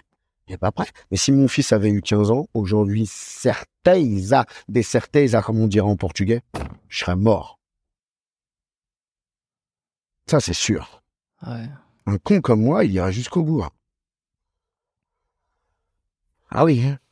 Et, et ceux, qui, sont- moi. ceux qui sont dans cette situation-là, euh, dans cette situation de dépression, peut-être qu'il y en a qui vont nous écouter, tu sais, c'est c'est latent, on le sait pas, c'est ce, comme tu le dis, c'est quelque chose qu'on qu'on euh, on peut peut-être pas le voir non plus quand quelqu'un est en dépression. Peut-être qu'il y en a qui vont nous écouter. Je dirais, venez vous entraîner. Enfin, on va pas faire tous les dépressifs, frérot. je je rigole. Mais je veux dire, aujourd'hui, je rigole à moitié. Ouais, ton, ton meilleur conseil, quoi. Je sais, je. J'ai envie de te dire, eh, regarde la gueule de tes enfants. Regarde la gueule de tes enfants. Si tu les as fait, c'est pas eux de supporter le poids de ce que tu vas faire. Aujourd'hui, euh, tu vois, aujourd'hui, euh, que toi, tu as envie d'en finir parce que tu vois aucun sens à ta vie, c'est une chose. Par contre, que tu pourrisses la ce- celle de tes enfants, celles que tu, vois, les, les, les, personnes que tu as créées, ta progéniture. Ça, c'est difficile. Tes amis, ta compagne, ta grand-mère, j'ai envie de te dire que tu prennes du recul par rapport à ça sur ta prise de décision. Je rentre même pas dans le débat, mais oh, ta progéniture. Oh, lui, il a rien demandé, hein. C'est toi qui l'as fait, hein. Oh, les autres, ils t'ont fait, mais toi, t'as pas demandé à ce que ça soit tes grands-parents. hein. Tu vois ce que je veux dire? Donc aujourd'hui, si t'as envie de finir avec ta vie parce que tu poses une question de comment va le voir ta grand-mère et que tu le fasses quand même, pour moi, ça reste discutable. Mais par contre, euh, laisser tes progénitures dans la merde avec un papa ou une maman qui part trop vite, tu, vas être tranquille avec ta conscience en montant. Quand tu rends les clés, salut, bonjour. Ouais. Ouais, euh, je pensais que c'était l'heure. T'es qui pour penser que c'est l'heure, toi? T'es qui? Bah voilà, c'est ce que j'ai envie de leur dire. Tu m'avais dit aussi, tu vois, euh, quand on s'était appelé il y a quelques semaines, je l'avais noté parce que euh, parce que je pense que ça peut être bien d'en parler aussi quand tu étais au Brésil justement, quand tu as commencé à essayer de donner quelques euh, petits cours de de self-défense, quand tu as essayé de mettre en place l'association au Brésil, tu as eu donc tu as voulu lutter contre les problèmes conjugaux. Ouais, et tu as eu des soucis. Ouais, j'ai eu des soucis. hein, moi. Je, je veux pas trop rentrer dans les détails, mais c'est vrai y a, si tu veux, aujourd'hui, la ville dans laquelle j'ai été, à 70 à 80% des femmes subissent un viol. On peut dire la ville ou pas? Ouais, euh, non. Ouais, enfin, si, Joao Camara. Voilà, ça, ça parlera pas, de toute façon, c'est une toute petite ville au Brésil. Ok. Joao Camara. Donc, tu vois ce que je veux dire, 70 à 80%. De viols dans la rue ou de leurs viols conjugaux, de leur mari. Moi, aujourd'hui, quand je te dis que j'étais un puceau de l'humanité, si je comprends pas comment tu peux aller boire des verres avec tes copains, comme toi et moi on peut faire, tu vois, un jour on se rencontre, on va boire des verres, tu rentres chez toi, et tu dis à madame, tiens, je ferais bien, et tiens dis, tu pues l'alcool et le cigare, dégage, va dormir dans la chambre d'à côté, on verra ça demain, et tu la forces. Non mais. Moi, ma compréhension, elle s'est déjà arrêtée bien avant. Hmm. Donc, qu'est-ce que tu peux faire? Qu'est-ce qu'on va faire? On peut pas sauver le monde, rappelle-toi la phrase. Donc, qu'est-ce que je pouvais faire, moi? Aller casser la gueule de tout le monde? Pas du tout. Je- surtout pour Brésil, je serais mort au bout de 20 mètres dans la rue. Mais par contre, aider ces jeunes femmes à peut-être leur présenter deux, trois gestes pour qu'elles se défendent, pourquoi pas? Et là, je me suis retrouvé avec des maris qui venaient me voir en disant, c'est qui l'Européen là, qui se prend pour qui là? Et à ce moment-là, euh, je passe les détails, c'était pas facile. T'as eu des soucis physiques? Ouais, j'ai eu bien sûr. Mais je veux dire, c'est pas c'est pas ça qui m'a arrêté sur le fait de se dire moi je- j'essaie de faire le bien. Pour moi ça c'est injuste. Et tu peux pas communiquer avec des gens qui sont bourrés ou drogués ou nanana, je le sais très bien parce que je pouvais l'être. Tu vois, par le passé. Eh Donc, tu vois, ju- justement, là, sur ces femmes qui étaient pas des athlètes, qui étaient pas des sportives, euh, ce que tu leur as montré, est-ce que tu penses que ça a été utile euh, d'une certaine manière physiquement, mentalement Ça les a do- leur a donné de la confiance, même si c'est pas dans la technique pure, tu vois, qu'elles pouvaient rien faire de toute façon. Est-ce que d'une façon, dans, dans leur comportement, elles, elles ont pris un peu plus le. Bah la seule chose que je peux te répondre c'est que j'en sais rien. Mais par contre, il y a une chose qui est sûre, c'est qu'il y en a eu de plus en plus tous les mois qui ont suivi. Même quand je suis parti après. Alors que mon professeur a développé même des cours pour les femmes. Donc c'est que peut-être ça a servi à quelque chose. Ouais, ouais. Peut-être. Et je continuerai à le faire, même dans le peut-être. J'ai alors je fais je reviens un peu euh, sur euh, sur l'histoire de la violence, euh, l'ultra-violence, tout ça dans notre société parce que euh, j'ai écouté récemment. Alors tu vois qui c'est? Michael euh, Ilouz Oui, tout à fait. Bon, pareil, il faut absolument que, que je le reçoive. J'espère que je, je vais le recevoir sur ce podcast bientôt. Ça va faire quelque chose de qualitatif. Je l'ai je l'ai Ouais, entendu récemment. Il est, il est, il est absolument formidable. Il est hyper intéressant. Euh, il a une, voilà, en dehors de la technique, en dehors de ce qu'il sait faire physiquement, il a quand même du, de la réflexion. Et il disait quelque chose que j'ai trouvé particulièrement pertinent. C'était que euh, aujourd'hui, euh, la violence, elle est partout, euh, mais on a tendance à la, à la, en fait, on a délégué la violence à des forces de l'ordre, ce qui fait qu'aujourd'hui, euh, on est, on est plus capable de se défendre, on est plus capable de se battre, et on pense absolument que la violence, c'est euh, que c'est mauvais. Alors j'essaie de, je le paraphrase un petit peu, j'essaie de pas trop dire de conneries, mais que finalement, euh, on a délégué une certaine forme de violence à des, à des forces de l'ordre, et en fait qu'on passe notre temps à critiquer ces gens-là parce qu'en fait, on n'est pas capable de se défendre nous-mêmes. Il y a un truc, il y a un truc dans ce style-là. Moi, je pense que Je froncer alors, je sais, putain, je sais même pas si je vais être d'accord avec lui ce que je te dis. Moi, je pense aujourd'hui. Je, alors attends, je vais faire une Non, petite non. pub parce que je l'ai écouté sur le podcast, le podcast Movers de, de Nomad Slim. Je lui ai envoyé un petit message aujourd'hui parce que je lui ai dit super ton podcast avec euh, Michael Ilous. Donc euh, je veux pas trop non plus déformer ses propos. Si ça vous intéresse, allez écouter le podcast de Movers euh, Voilà. avec Michael Ilous. Moi, aujourd'hui, je pense qu'on se sert des forces de l'ordre pour assouvir le peuple à des idées avec lesquelles ils sont en désaccord. C'est-à-dire que je pense qu'aujourd'hui, le droit de vote est une supercherie et qu'on se sert de la, des forces de l'ordre et ça reste un métier. Moi, aujourd'hui, j'ai participé à, à, aider, je vais rester assez vague parce que je peux pas trop en parler, sur, sur des forces de l'ordre d'élite françaises, euh, sur des formations. Euh, et euh, et aujourd'hui, je vois des gens à qui, qui obéissent. Tu vois ce que je veux dire? Il y a deux parties dans les forces de l'ordre. Il faut bien en être conscient. Il y a la partie où on te demande de faire ton métier sans réfléchir. C'est-à-dire que ton droit de jugement n'intervient pas. Ton droit de réflexion n'intervient pas. Beaucoup dans l'armée. hein. Voilà. Et il y a une partie des forces de l'ordre d'élite, et là je parle ouvertement du GIGN et du RAID, que quand ils interviennent, le RAID ou la compagnie de sécurisation et d'intervention, euh, la BRI, la BI, euh, tu vois ce que je veux dire? Tous ces groupes-là, où quand ils interviennent, c'est trop tard. C'est-à-dire que tu, ne peux pas être dans ton appartement, le mec il ouvre la porte et tu dis c'est pas moi. Non, frérot. C'est pas, c'est pas toi. On va te ta race si tu bouges. Parce que là, on vient te chercher, on t'a demandé de venir et t'es pas venu. Je résume, c'est un peu théâtral, mais c'est pas faux. Par contre, il y a toutes les autres parties des forces de l'ordre, CRS, que je ne dénigre pas, puisqu'ils font leur métier, où on leur demande d'exécuter un ordre, tout comme les autres, mais où tu te retrouves devant des gens qui font des manifestations pour tes droits sociaux, et peut-être que ces gens-là, en faisant leur métier et en exécutant l'ordre, pourraient être en accord avec ce qui se passe en face. Et là, il y a un problème de conscience. Ce que les forces d'élite ne rencontrent pas. Tout simplement parce que quand on les fait intervenir, ta race de mort, t'es mort. T'es mort dans le sens de t'es tricard. C'est bon, c'est verrouillé. Tu es coupable. Donc on vient te chercher, frérot.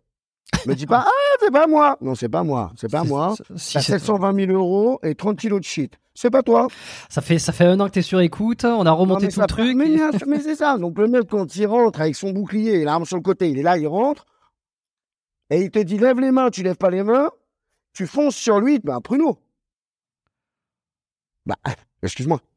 Et à ce moment-là, il n'y a aucun doute sur la culpabilité de la personne en face.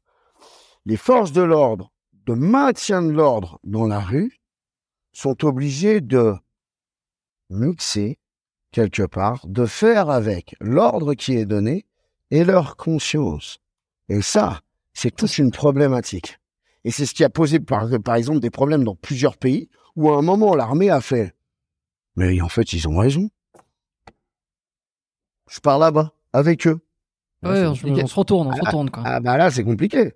Parce que si tout le monde fait ça face à Macron avec le 49-3, ouh, tu l'as vu le direct du droit ou pas? Ça prend cher, frérot. Hmm, hmm. Bah ouais. Alors j'en profite pour faire une petite pub pour un épisode que j'ai enregistré, euh, qui est sorti euh, vraiment euh, très récemment avec euh, un, un membre de de- d'unité d'élite euh, de la police belge euh, qui a participé, euh, enfin qui a lutté contre le terrorisme, qui a été dans des assauts euh, en Belgique et qui a participé à l'arrestation de, de Salah Abdeslam.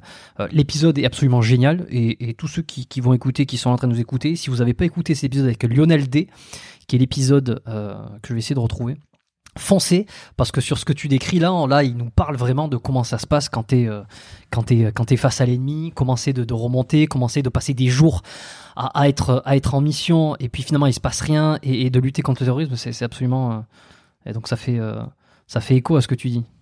Et je tiens à préciser que je n'ai jamais fait partie Des forces de de cette police je te donne mon avis d'intervenant externe qui peut côtoyer certaines personnes. Hmm. Et de ce que je peux voir, moi, et mon avis d'homme, c'est c'est très personnel. En aucun cas euh, purement professionnel. Hmm. Moi, je suis pas euh, comme la personne que tu as pu interviewer aussi, euh, Aton, Ouais, Aton aussi, ouais. que j'ai pu euh, rencontrer bah, il y a quelques jours, où lui, il pourrait te parler d'une manière, d'une manière en entière de ce qui se passe l'avant, pendant, après, le pourquoi, le comment, le comment on réfléchit. De toute façon, moi, j'ai passé, euh, allez, au grand mot, deux heures avec ce mec-là, euh, une heure euh, à, à l'arena, là, et puis surtout une heure à table. C'est une source d'inspiration. Merci beaucoup pour ce repas.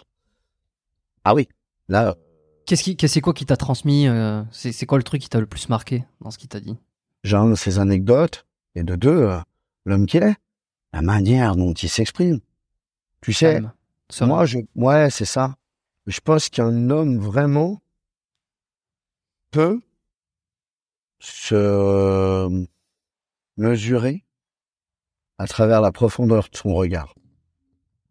Et je vais te dire que là, tu discutes avec un mec qui a du, humain. Parce qu'il faut pas croire que ce qu'il a fait comme métier, ça n'impacte pas dans sa vie de tous les jours en tant qu'homme et dans son évolution. Et ça reste quelqu'un d'exceptionnel. Parce qu'il part du principe que tous les jours, il doit partager ce que ce qu'il a ressenti, ce qu'il pense, de comment faire évoluer ça, les techniques, les machins, les bouquins. Il est passionnant. Passionnant. Et moi, j'ai eu la chance de partager une heure et quelques avec lui. Ouais. Putain, mais mon Dieu. T'imagines, il y en a qui ont juste le- la chance de lire le livre. Moi, euh, bah tiens, je lui dis, merci à Tom, merci de m'avoir pris à ta table. Voilà. C'est moi le chanceux. Ben, merci à Ton, euh, Puis, qui écoutera. Peut-être qu'il bah, écoutera j'espère. épisode. Et d'ailleurs, dans, dans l'épisode que j'avais fait, c'était avec lui, avec, euh, avec lui, il y a, il y a quoi Il y a, peut-être deux ans. Euh, petite surprise à la fin pour ceux qui l'ont pas écouté, allez l'écouter quand même parce que c'est formidable ce qu'il raconte. Et euh, à la fin, il fait passer un, message vocal qu'il a reçu de la part de Jean-Claude Van Damme directement. Et sur le répondeur et, et en fait il, fait écouter directement pendant le podcast il me dit tiens ben, je vais le passer et il passe le, il passe le truc ouais. Merde, Ouais. putain, j'ai pas de message de lui, je peux pas faire. Le mec qui sort en compétition, allez, ferme ta bouche. je déconne. si t'as peut-être Van Damme t'as peut-être euh, t'as peut-être. Schwarzenegger je sais pas Ouais, j'ai deux, trois trucs, mais ça passera pas, là. le podcast. Non, ça passera pas. Bon, ok.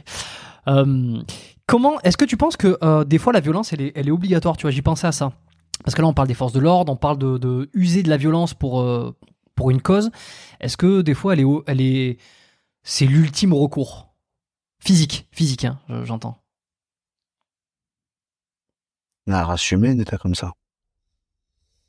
Depuis quand la dernière fois t'as réglé un conflit euh, sans violence, toi? Attention.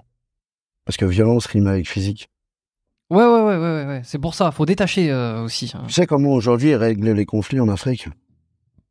Tu sais? J'aimerais pas, être- j'aimerais pas être là pour le savoir, mais. Ils rentrent dans les maisons et ils violent les femmes devant les hommes. C'est pas nouveau, hein tu, tu connais l'Africain qui a reçu le prix Nobel de la paix en expliquant comment il violait les petites filles? Devant leur papa? Tout simplement pour que le papa se rebelle pas Est-ce que c'est vraiment que de la violence physique, ça? Non, c'est de la violence morale. C'est pour ça que aujourd'hui, je suis très fier de dire que je suis préparateur mental.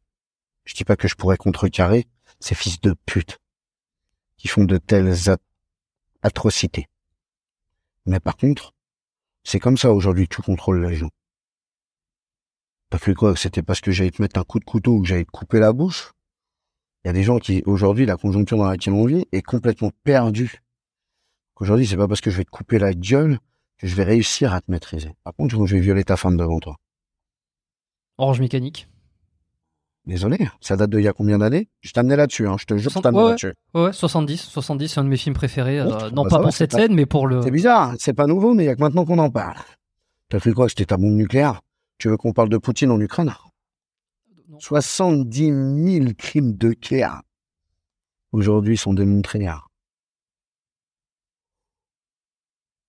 Il y a des femmes qui ont préféré être violées par 15 personnes pendant trois semaines, juste parce que la petite était attachée sur la chaise et qu'on la touche pas. Tu te rends compte? Et t'as cru que c'était où c'est ton... que, où- où c'est que tu tiens les, les infos? Enfin, c'est juste pour savoir. euh, Bah, c'est parce que moi, j'ai, voilà, deux, trois contacts là-dedans. Mais t'imagines? 70 000 crimes de guerre. Bon, ça, c'est pas nouveau, hein, c'est passé sur BFM. Et il y a eu un, il y a eu un témoignage, oui, sur une, euh, sur un média, euh, un peu privé, euh, sur, euh, sur un, sur un- sur Internet, Aujourd'hui, il n'y a pas que Wikileaks hein, pour essayer de se renseigner, c'est un peu has Il y a beaucoup d'autres channels sur lesquels tu peux aller te renseigner avec des médias qui te racontent pas que la messe que tu as envie d'entendre, ou surtout qui veulent te rentrer dans le cerveau. Et oui, il y a eu cette femme qui a témoigné qui m'a bouleversé. Je n'ai pas pu écouter une seule minute du témoignage de cette femme sans pleurer. Qui t'explique tous les sévices qu'elle a vécu devant sa fille juste pour que les mecs la touchent pas. Tu te rends compte du contrôle psychique que tu as? Alors la violence, elle est vraiment physique ou mentale? La violence physique, elle dure trois semaines. La violence mentale et psychique, elle dure toute ta vie.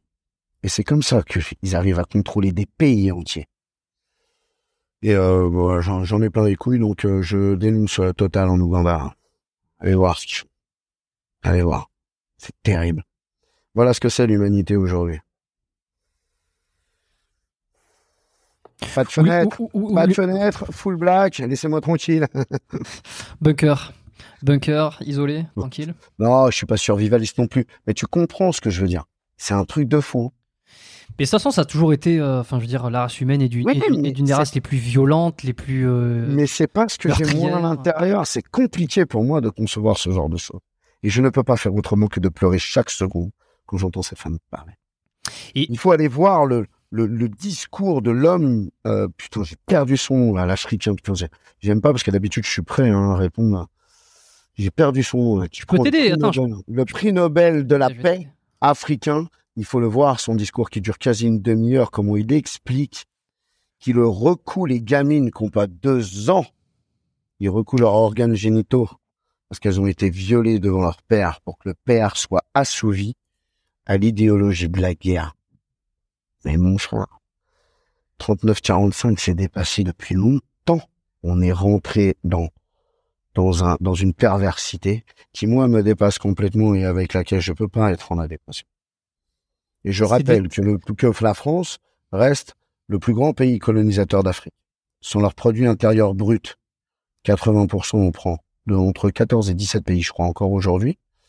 Et on a été capable de perdre la suprématie de l'économie européenne on est des burnes. Voilà. Bonjour. Bonjour. Je suis une buse.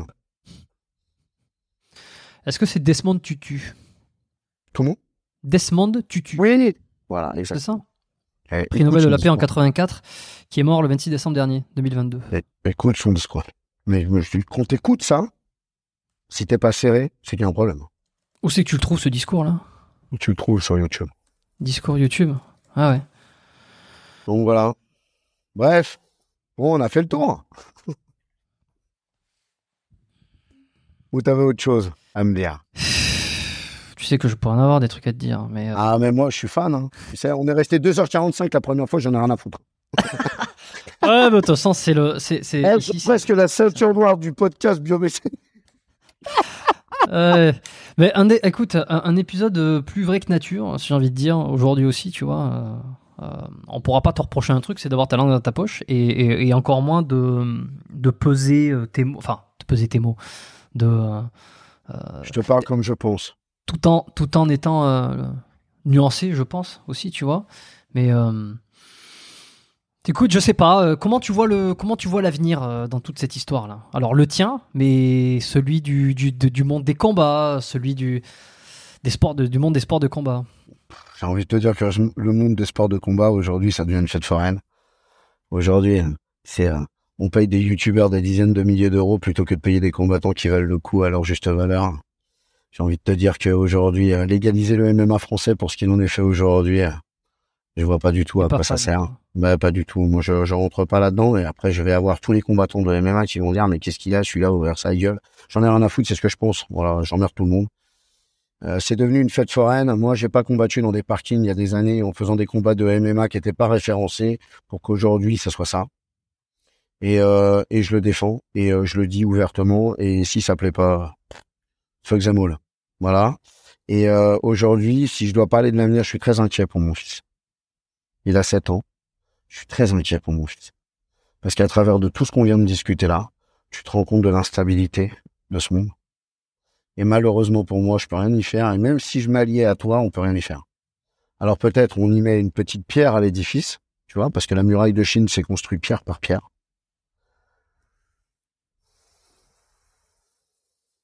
On aurait eu le mérite de le faire et de dire ce qu'on pense. Et moi, s'il y a bien une chose qu'on m'enlèvera jamais, c'est ma grande gueule de français. Ça, c'est vrai. C'est pas faux. Les, les, les, questionnements éco écologiques, euh, par exemple, euh, est-ce que ça te, ça te parle ça te... Est-ce que c'est quelque chose que tu, dont tu prêtes attention ou pas? Moi, j'adore la France. Ils veulent que des voitures en électrique en 2025, mais ils veulent fermer les centrales nucléaires. J'adore la France. Je suis fan. Tu la veux comment ton électricité, toi, pour mettre dans ta bagnole Les éoliennes. Joli. Joli. Combien d'éoliennes par centrale? Je sais pas. Ah, frérot, il y aura plus de Buffalo Grill. Non, je déconne. T'as compris. Je veux dire, Et... plus... Eh, c'est fini, il n'y a plus d'agriculteurs, hein, c'est terminé. T'auras plus de maïs. Et tu, tu, tu, penses, tu penses qu'on. Où c'est que tu en es dans ta réflexion sur ça Sur est-ce que tu penses qu'on court à notre perte euh, J'ai longtemps. Enfin, j'ai pensé. Qu'on court à notre perte. Comment tu veux qu'on puisse consommer la totalité de. Merde, comment on dit des aliments de la nutrition mondiale au mois d'avril pour aller jusqu'au mois de décembre? Tu vas faire comment, toi? Tu vas faire comment? Et Dieu sait que les Chinois, ils ont déjà compris l'OGM, ils dupliquent, hein, frérot. Hein. Comme les cartes SIM. Hein. Tu veux faire comment Alors, l'important, c'est pas de savoir ce que tu vas, comment tu vas bouffer. C'est ce que tu vas bouffer. Et qu'est-ce que ça va provoquer comme maladie et qui vont te vendre comme traitement? Ah putain, ça y est, Gaëtan, il est complotiste. Je le sens, je le sens dans mon corps. Pas complotiste. T'as eu des... Euh, est-ce que tu as eu des traitements? D'ailleurs, j'avais oublié de te poser la question tout à l'heure sur euh, lorsque tu as, consulté la psy. Est-ce que tu avais eu des traitements en plus ah, contre la dépression Médicamenteux? Non, j'ai toujours refusé. Non? J'ai toujours refusé, ouais. Je me suis démerdé avec ce que je pouvais. Comme mon addiction. Bon, après, on dira que l'alcool, Gaëtan, il n'a pas tout à fait soigné et ils ont pas tort. Moi, je bois beaucoup de bière par jour. Tu vois ce que je veux dire? J'ai pas de problème avec ça. Et moi, je l'assume. Ça s'est vu déjà dans le, dans le reportage de Brutix. Aujourd'hui, je vais pas dire le contraire. Par contre, aujourd'hui, mon addiction, j'ai soigné sans médicaments. Ok. Est-ce que tu, tu, te sens un peu, un, peu, fébrile encore euh, sur certains, sur certains moments ou c'est révolu Tu sais ce qu'elle m'a dit, ma psy?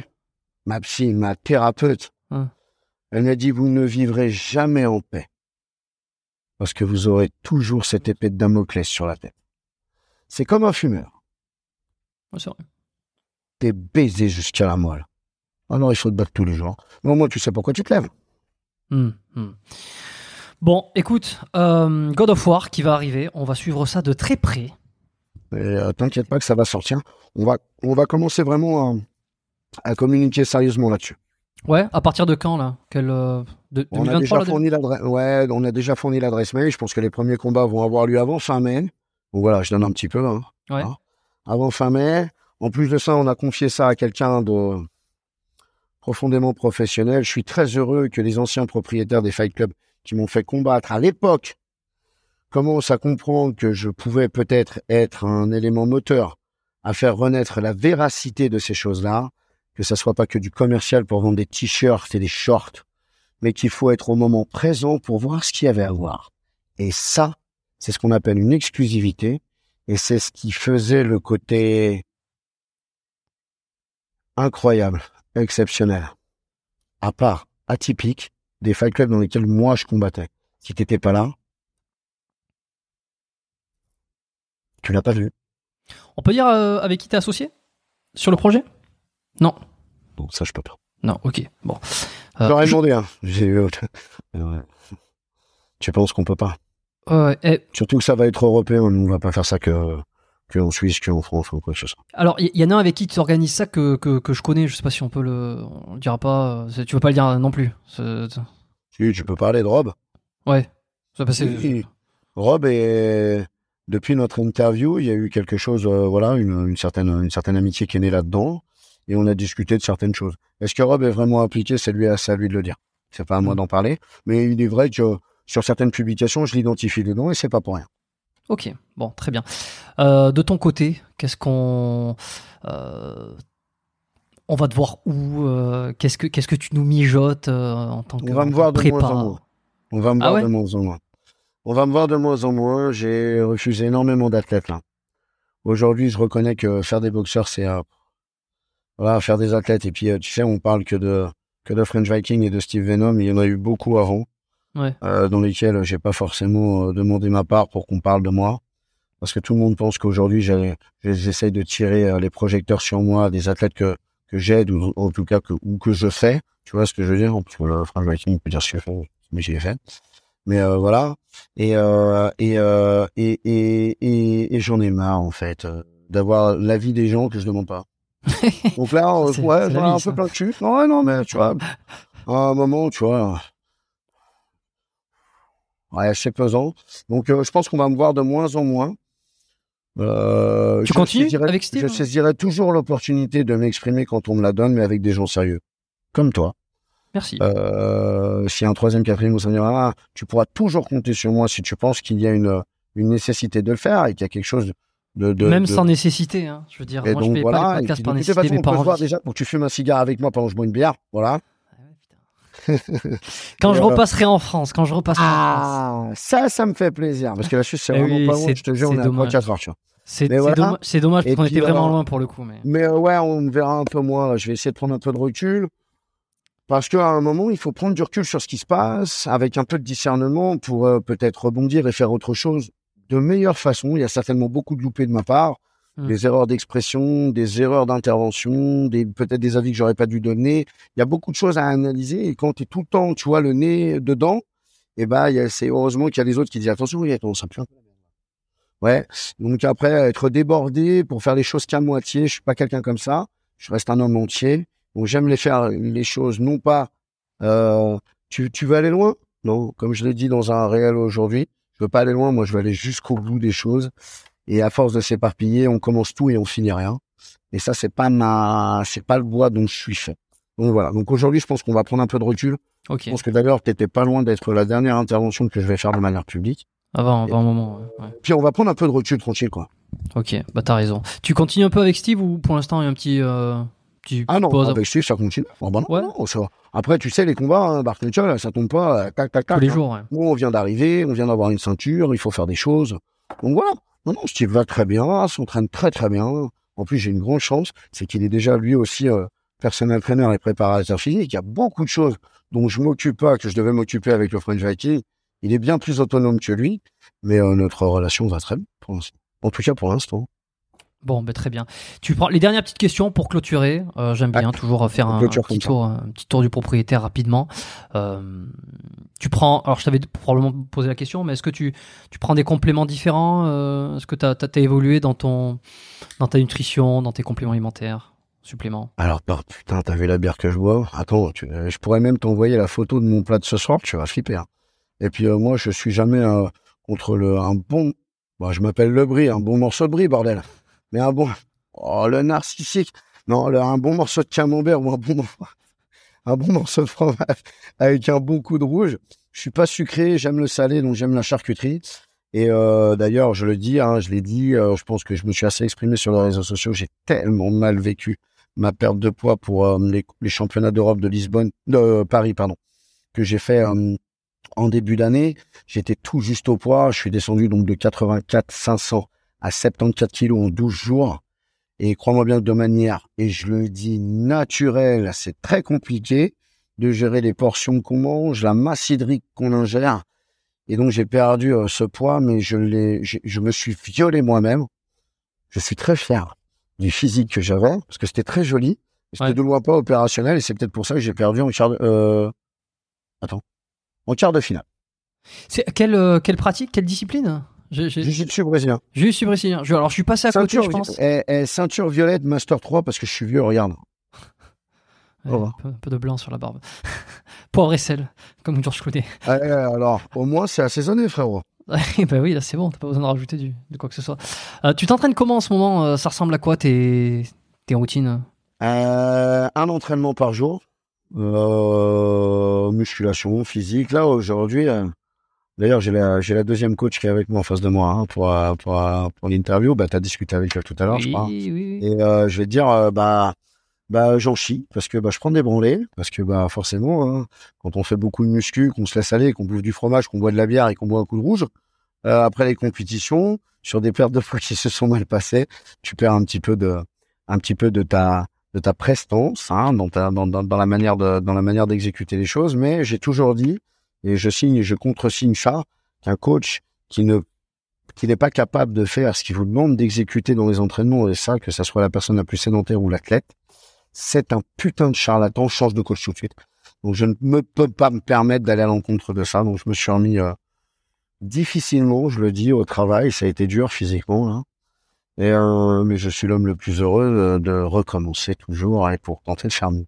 Ouais, tu t'affûtes bien. Tu, tu sens une vraie différence là, 40 ans euh, par rapport à Ah 30 ans. putain, sa grand-mère, la quarantaine. Ah ouais. Non. Ah, si je la sens pas, je suis un con.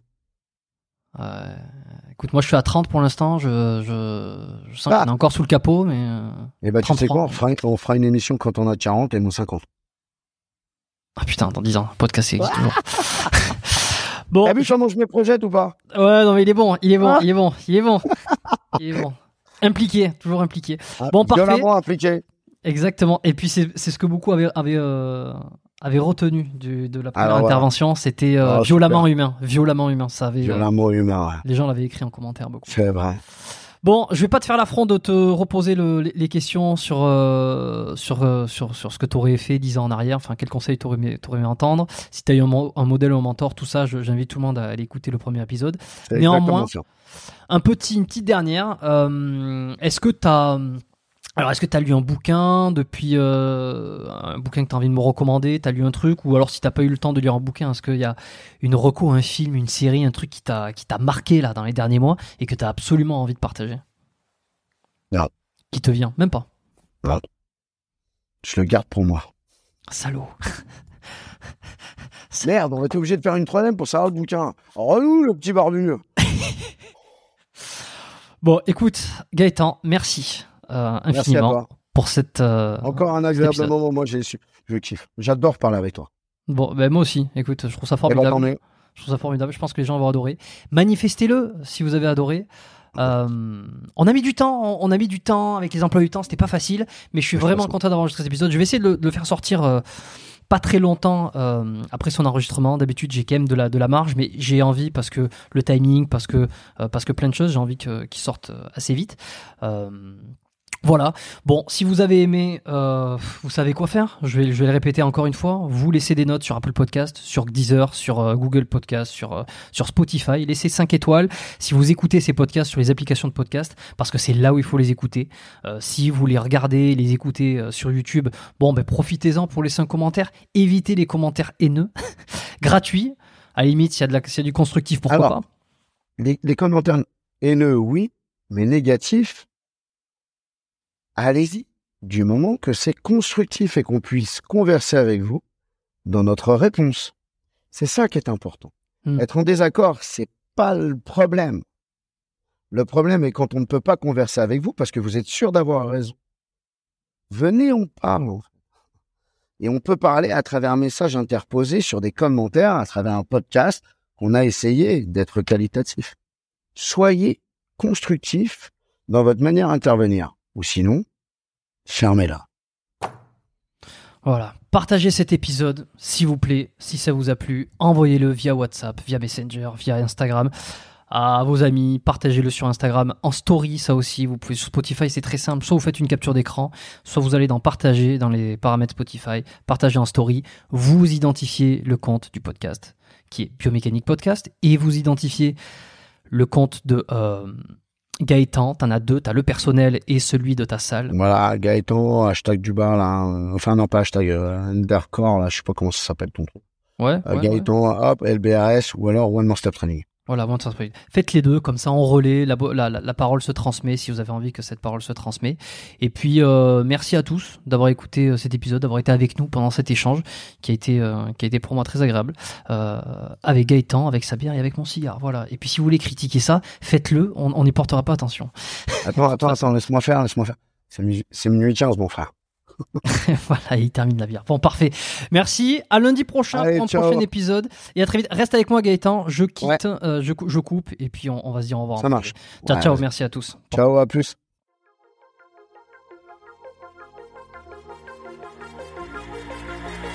Merci d'avoir écouté cet épisode du podcast Biomécanique jusqu'au bout. Vous pouvez l'envoyer à deux de vos amis ou le partager sur vos réseaux sociaux. Merci également de lui mettre une note de 5 étoiles avec un petit commentaire sympa. C'est ce qui me permet de mieux ressortir dans les classements. Laissez-moi votre email sur biomécaniquepodcast.com slash lettres et je vous enverrai l'épisode de la semaine ainsi que la lettre biomécanique une fois par mois où je vous partage mes meilleurs conseils et recommandations. Vous avez écouté le podcast Biomécanique, je suis Jérôme Cazerolle et je vous dis à très bientôt.